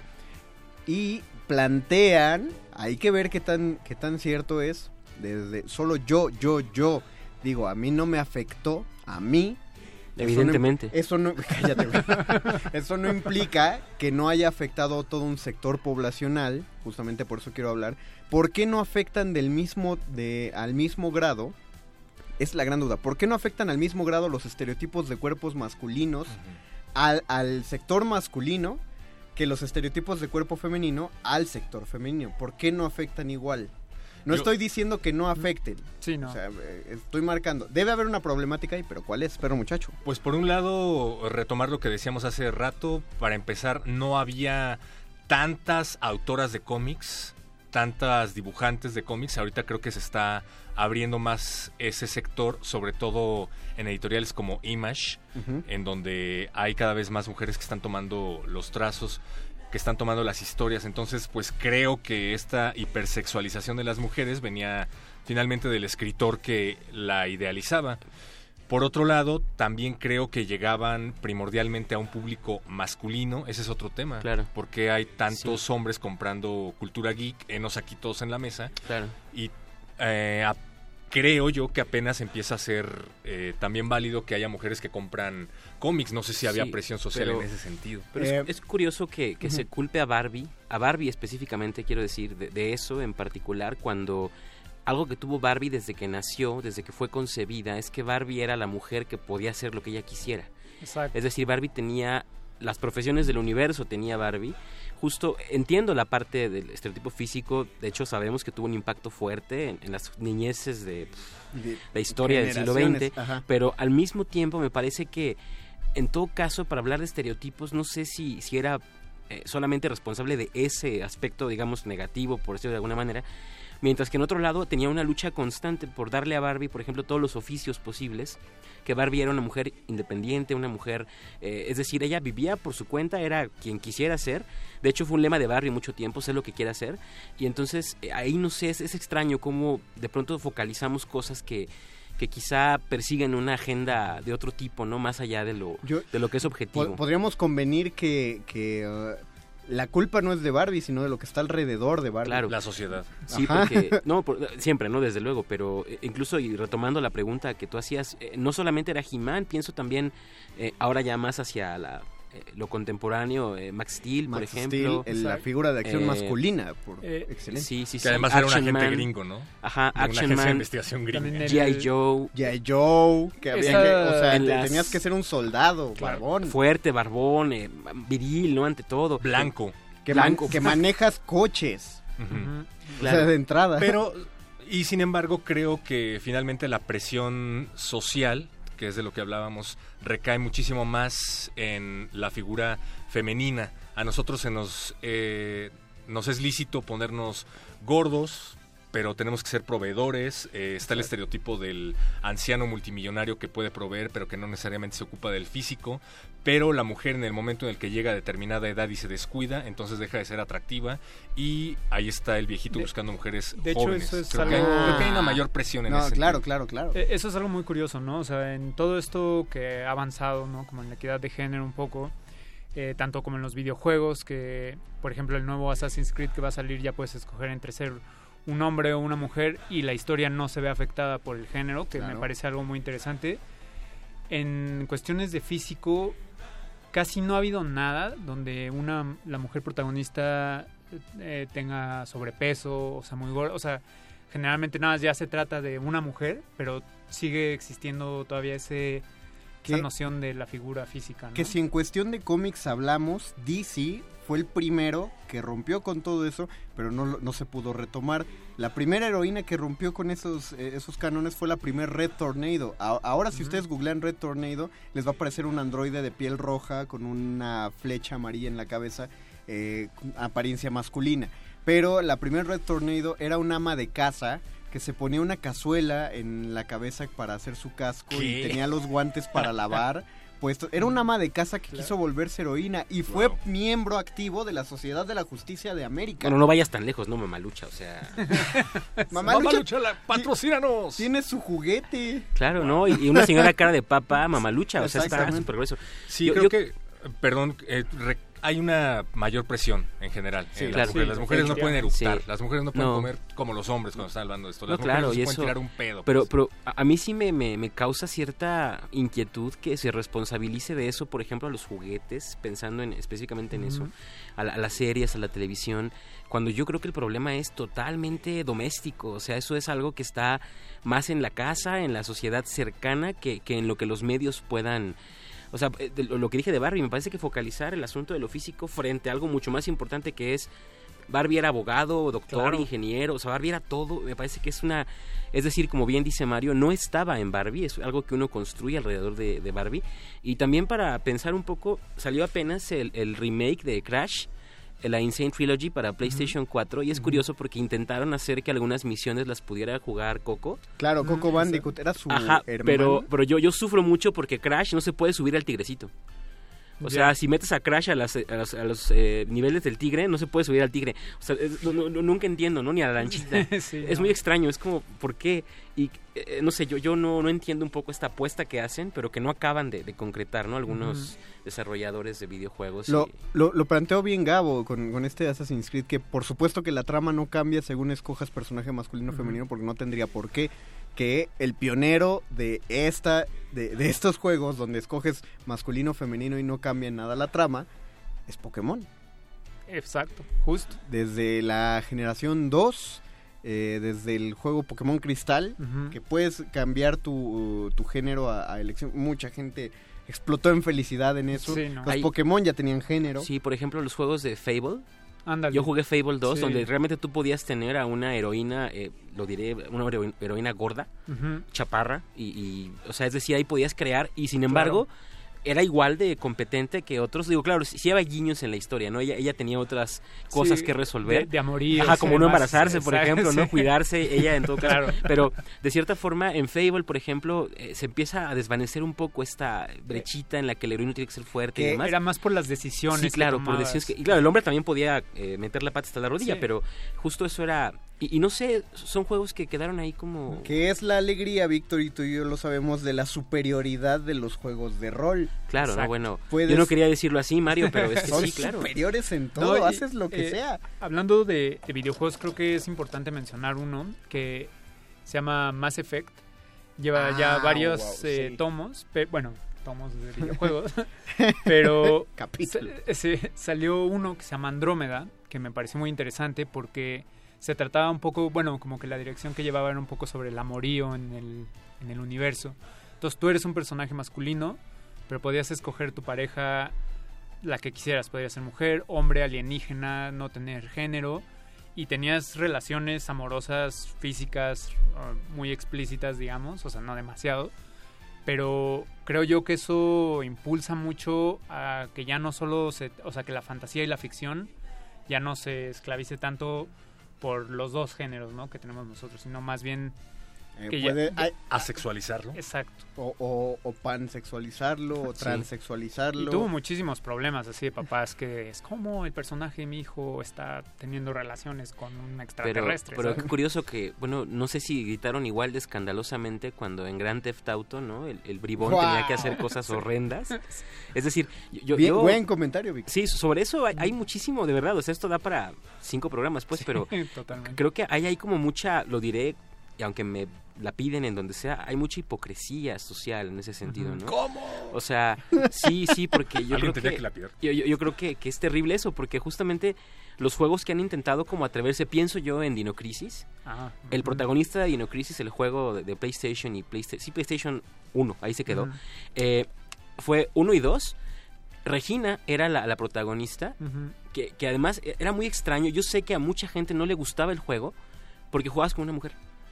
Y bueno, ya en el 2 quisieron como meter ahí unas partes que jugaba Dylan, pero bueno. Regina No. seguía siendo la mera mera, ¿no? Ese- esa es la razón por la cual Metroid le pusieron casco a Samus Aran. Exacto. Y trataron de esconder el cuerpo, porque eh, eh, de- la forma del cuerpo, porque eh, desde los creadores, los desarrolladores plantearon que Samus Aran fuera, pues fuera una heroína que salvaba el espacio, pero chin, era un juego de disparos y aliens, ibas a querer jugar con una niña, o no? Eh, bueno, te lo disfrazo, tiene casco, pero sigue siendo, incluso solo le decía, se- nadie sabía bien si Samus era hombre o mujer, excepto los frikis que sí leían el, el librito que venía con el juego. ¿Y era hombre o mujer? ¿No? Y Mujer, Eso siempre tenía alcances tremendos, ¿no? Por ejemplo, los Power Rangers, la, la eh, Power Rosa. Era, tenía que ser Era, la era rubia y era, o sea, es decir, había un estereotipo ahí Y creo gigante. que no, no El negro sé- era negro. El negro era negro. La amarilla era asiática, o sea- eso- esa fue la primera generación y creo que hasta la segunda de, de Power Rangers, pero no sé qué tanto se extendió después. Ya vi donde el negro ya no era negro, pero no sé, creo Ah, que hasta no creo que hasta quitaron creo que hasta quitaron al Power Ranger rosa. Ah, mira. Y, y con tal de no saber si, si lo seguían poniendo mujer o no, creo que la quitaron. Hubo una generación donde solo hubo, solo hubo tres Power Rangers super chafa, que no, porque no manches, tienen que ser cinco, Sí. tienen que ser todos los colores. Pero para la época ya era ser incluyente, entre comillas, porque no, se, no solo sí, tenían claro. a una mujer en el equipo, sino a dos. Dos. Ni Y- los super amigos. y- y una Era un poco más inocente, ¿no? Esa cuestión de los colores y las Claro, razas, claro, o sea, pasaba más desapercibido. Sí, es, es de esas veces, o sea, no los podemos culpar, se volvieron incluyentes, pero metieron el pie para el siglo XXI, un poquito, fue, muy a su modo, No, pero a creo modo que no 90. tanto como meter el pie ni siquiera para el siglo XXI, sino en contexto, pues, era un paso gigantesco. O sea, en Sí. ese momento, con todo y la incorrección política que ahora podemos detectar desde la hipersensibilidad, lo cierto es que fueron, o sea, muchos, eh, en los 90 hubo muchos intentos, ¿no? De volver como... No, no, no, pero, pero cla- era, era como cuando ponías un, un miembro del equipo que era el gordo y era muy útil, pero pues siempre estaba comiendo, ¿no? Entonces, bueno, no... Voy a, voy a, o sea, sí estoy comiendo ahorita en la cabina, sí traigo mi torta, pero no porque sea gordo, es porque no había comido en todo el día. O sea, a lo que voy es eso. Eh, sí hay una especie de inclusión, pero bueno, pues todavía te basabas en la, en lo que, en lo que tú considerabas. Y sigue, estereotípico. sigue habiendo eh, pasos pequeñitos, pero ahí va. Por ejemplo, steps. a mí me gusta mucho el personaje de Jessica Jones. Ándale. Pero sí. si te das cuenta, Brian Mal- Michael Bendis lo que hace en el cómic es poner a una chica que no necesariamente es escultural ni es un modelo físico contemporáneo. Tiene muchas dudas, tiene sus Pero- problemas, es muy humano. Pero, pero sa- ¿sabes que En la serie sí lograron hacer algo que al principio no te parezca atractiva. Porque incluso se lo di ella está en un bar, está bebiendo, no que no sea atractiva por beber, sino por lo que le dice un otro personaje. Habla con él y él le dice, "Eh, you smell like shit. Exacto. Porque ella no se ha bañado en días. Entonces, No es femenina. exacto. Y, y bebe y, y no se la busca malpasa, no, busca ser atractiva o Sí. sea la- claro eligieron una actriz muy atractiva Exacto. pero el personaje Jessica No, no Jones necesita hacerlo. Veo, No veo por ahí la no contradicción. O sea, Yo- me gusta la personalidad Sí. de Jessica que no busca ser femenina, eh, Y femenino justo- de acuerdo a los estándares, pero sigue habiendo una actriz que la popularizó que sí es muy guapa, ¿no? justo en estas búsquedas, ¿no? Y lo que había quedado pendiente en la mesa anterior, que yo no quiero terminar este programa sin decirlo porque es como algo que, que realmente me parece oportunísimo. Uno de los personajes homosexuales más importantes de este siglo de literatura es sin duda alguna Albus Dumbledore El de Harry director- Potter. el director de y es curioso porque en, la, en, la- en las novelas nunca aparece ningún atisbo de que él fuese homosexual. De hecho, lo sabemos por un fax que envió Rowling eh, apanicada porque le escribieron para mostrarle el guion, me parece que de las Reliquias de la Muerte. Este, y en ese momento iban a poner un flashback donde Dumbledore tenía un romancillo con una chica y ella manda así a mano, así No. tal cual, Dumbledore is gay. Es lo que ella manda en fax. Wow. Y es curioso porque no, no, no se sabría de otra forma. Ya luego hubo Sí. una, una revuelta al respecto. Y lo que decía Conde justamente fue que alguna vez le preguntaron a- Rowling que por, Por- por qué, Twitter. que por qué Dumbledore no solamente no se le notaba, esto es bien curioso lo que estoy diciendo ahora, pero o sea, Así preguntaron. y no solo eso, sino también puede uno pensar, bueno, ¿por qué no sirvió como una bandera? ¿Por qué no tomó Ujú. par- Es decir, no, nunca lo hubo. Nunca lo hubo explícitamente, pero pensemos en la tolerancia muggle, en la tolerancia a los muggles este, esta onda de la sangre limpia de Voldemort. Y en ese sentido creo que la respuesta de Rowling encasilla muy bien lo que es el equilibrio en este universo que estamos planteando. No tenía por qué notársele que era gay porque los gays lucen como personas. like everybody else. Entonces, creo que eso eso te- quería yo decirlo desde que empezó el programa porque me parece que es Claro. de los grandes aciertos de esta novela entre muchísimos que tiene fue permitir ese tipo de cosas y, y responder de esa forma a los fans ávidos de información. Sí, eh, bueno, que, eh, no, que rapidísimo. Curiosamente, en Earthbound, el famosísimo juego de Uf. NES, del personaje NES, eh, hay dos personajes que son chicos, que también son gays, ya abiertamente los eh, developers lo dijeron, pero en ningún momento es claro que son gays. Se escriben un par de cartas medio amorosas, pero nada muy intenso, y lo que él decía es que también hay niños gays allá afuera y que por qué no habría de haberlos en sus programas. Claro. No, y porque además parece que cuando aparece un personaje juegos. gay se vuelve didáctico, ¿no? O sea, se Exacto. vuelve atormentado, este, marginal, y eso no, no, no tendría que ser así. Nos quedan 100 segundos ya, eh, nos está marcando el juego. Ay, quedaron un chorro de mensajes, voy a leer unos de WhatsApp. Buenas noches, soy José y debieron incluir el yaoi japonés, los Ryujinshis gays, donde por ejemplo Goku y Vegeta son parejas. Claro, historias alternas donde personajes son parejas. Lo traía Gabo apuntado en su libreta. Mira, el qué yaoi. bien. Dice, me han recomendado una película, eh, Gabriel García nos dice, hace eh, la del profesor Marston y la Mujer Maravilla, claro, que habla del creador de la Mujer Maravilla, que era un tipo amante del bondage. Y un chorro de comentarios en Facebook, que perdonen, ahorita vamos a leer fuera del aire para ustedes en la pantalla y trataremos de comentar brevemente ellos. Pero pues como siempre, quedó mucho en la mesa, eh, puntos para, mil puntos de experiencia para todos. ya veremos después qué hacemos. Les recuerdo, la próxima semana el horario del Calabozo de los Vírgenes cambia porque toda resistencia modulada se mezcla al azar. Así que la próxima semana les diremos cuál es el horario del Calabozo de los Vírgenes. Gracias José Jesús Silva en Operación Técnica. Gracias Betoques por cuidar el refri de mis papás. Muchas gracias Gabo. Gracias, Gracias Perro. a todos. Gracias Vic. Buenas noches. Gracias, despide- Mario Conde. Se despide el Union Master. Nos vemos en el próximo Calabozo de los Vírgenes. Todo lo divertido va con ustedes, audiencia. Chao.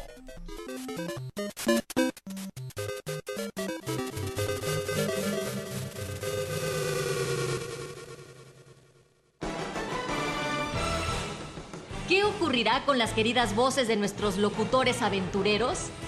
Averígüenlo en la próxima emisión de El Calabozo de los Vírgenes. El Calabozo de los Vírgenes.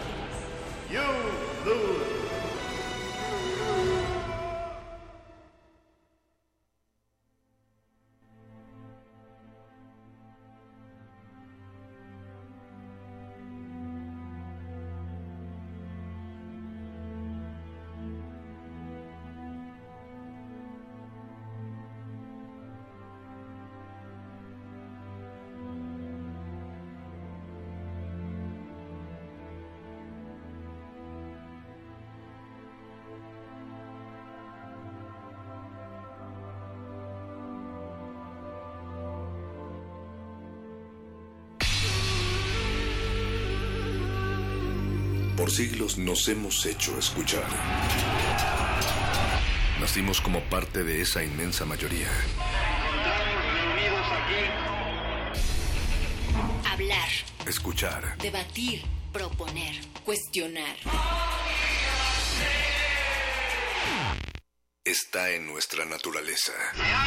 instrumentos de conciencia de nuestro pueblo. Usamos el sonido porque atraviesa obstáculos. Muros, fronteras. Nosotros somos la resistencia.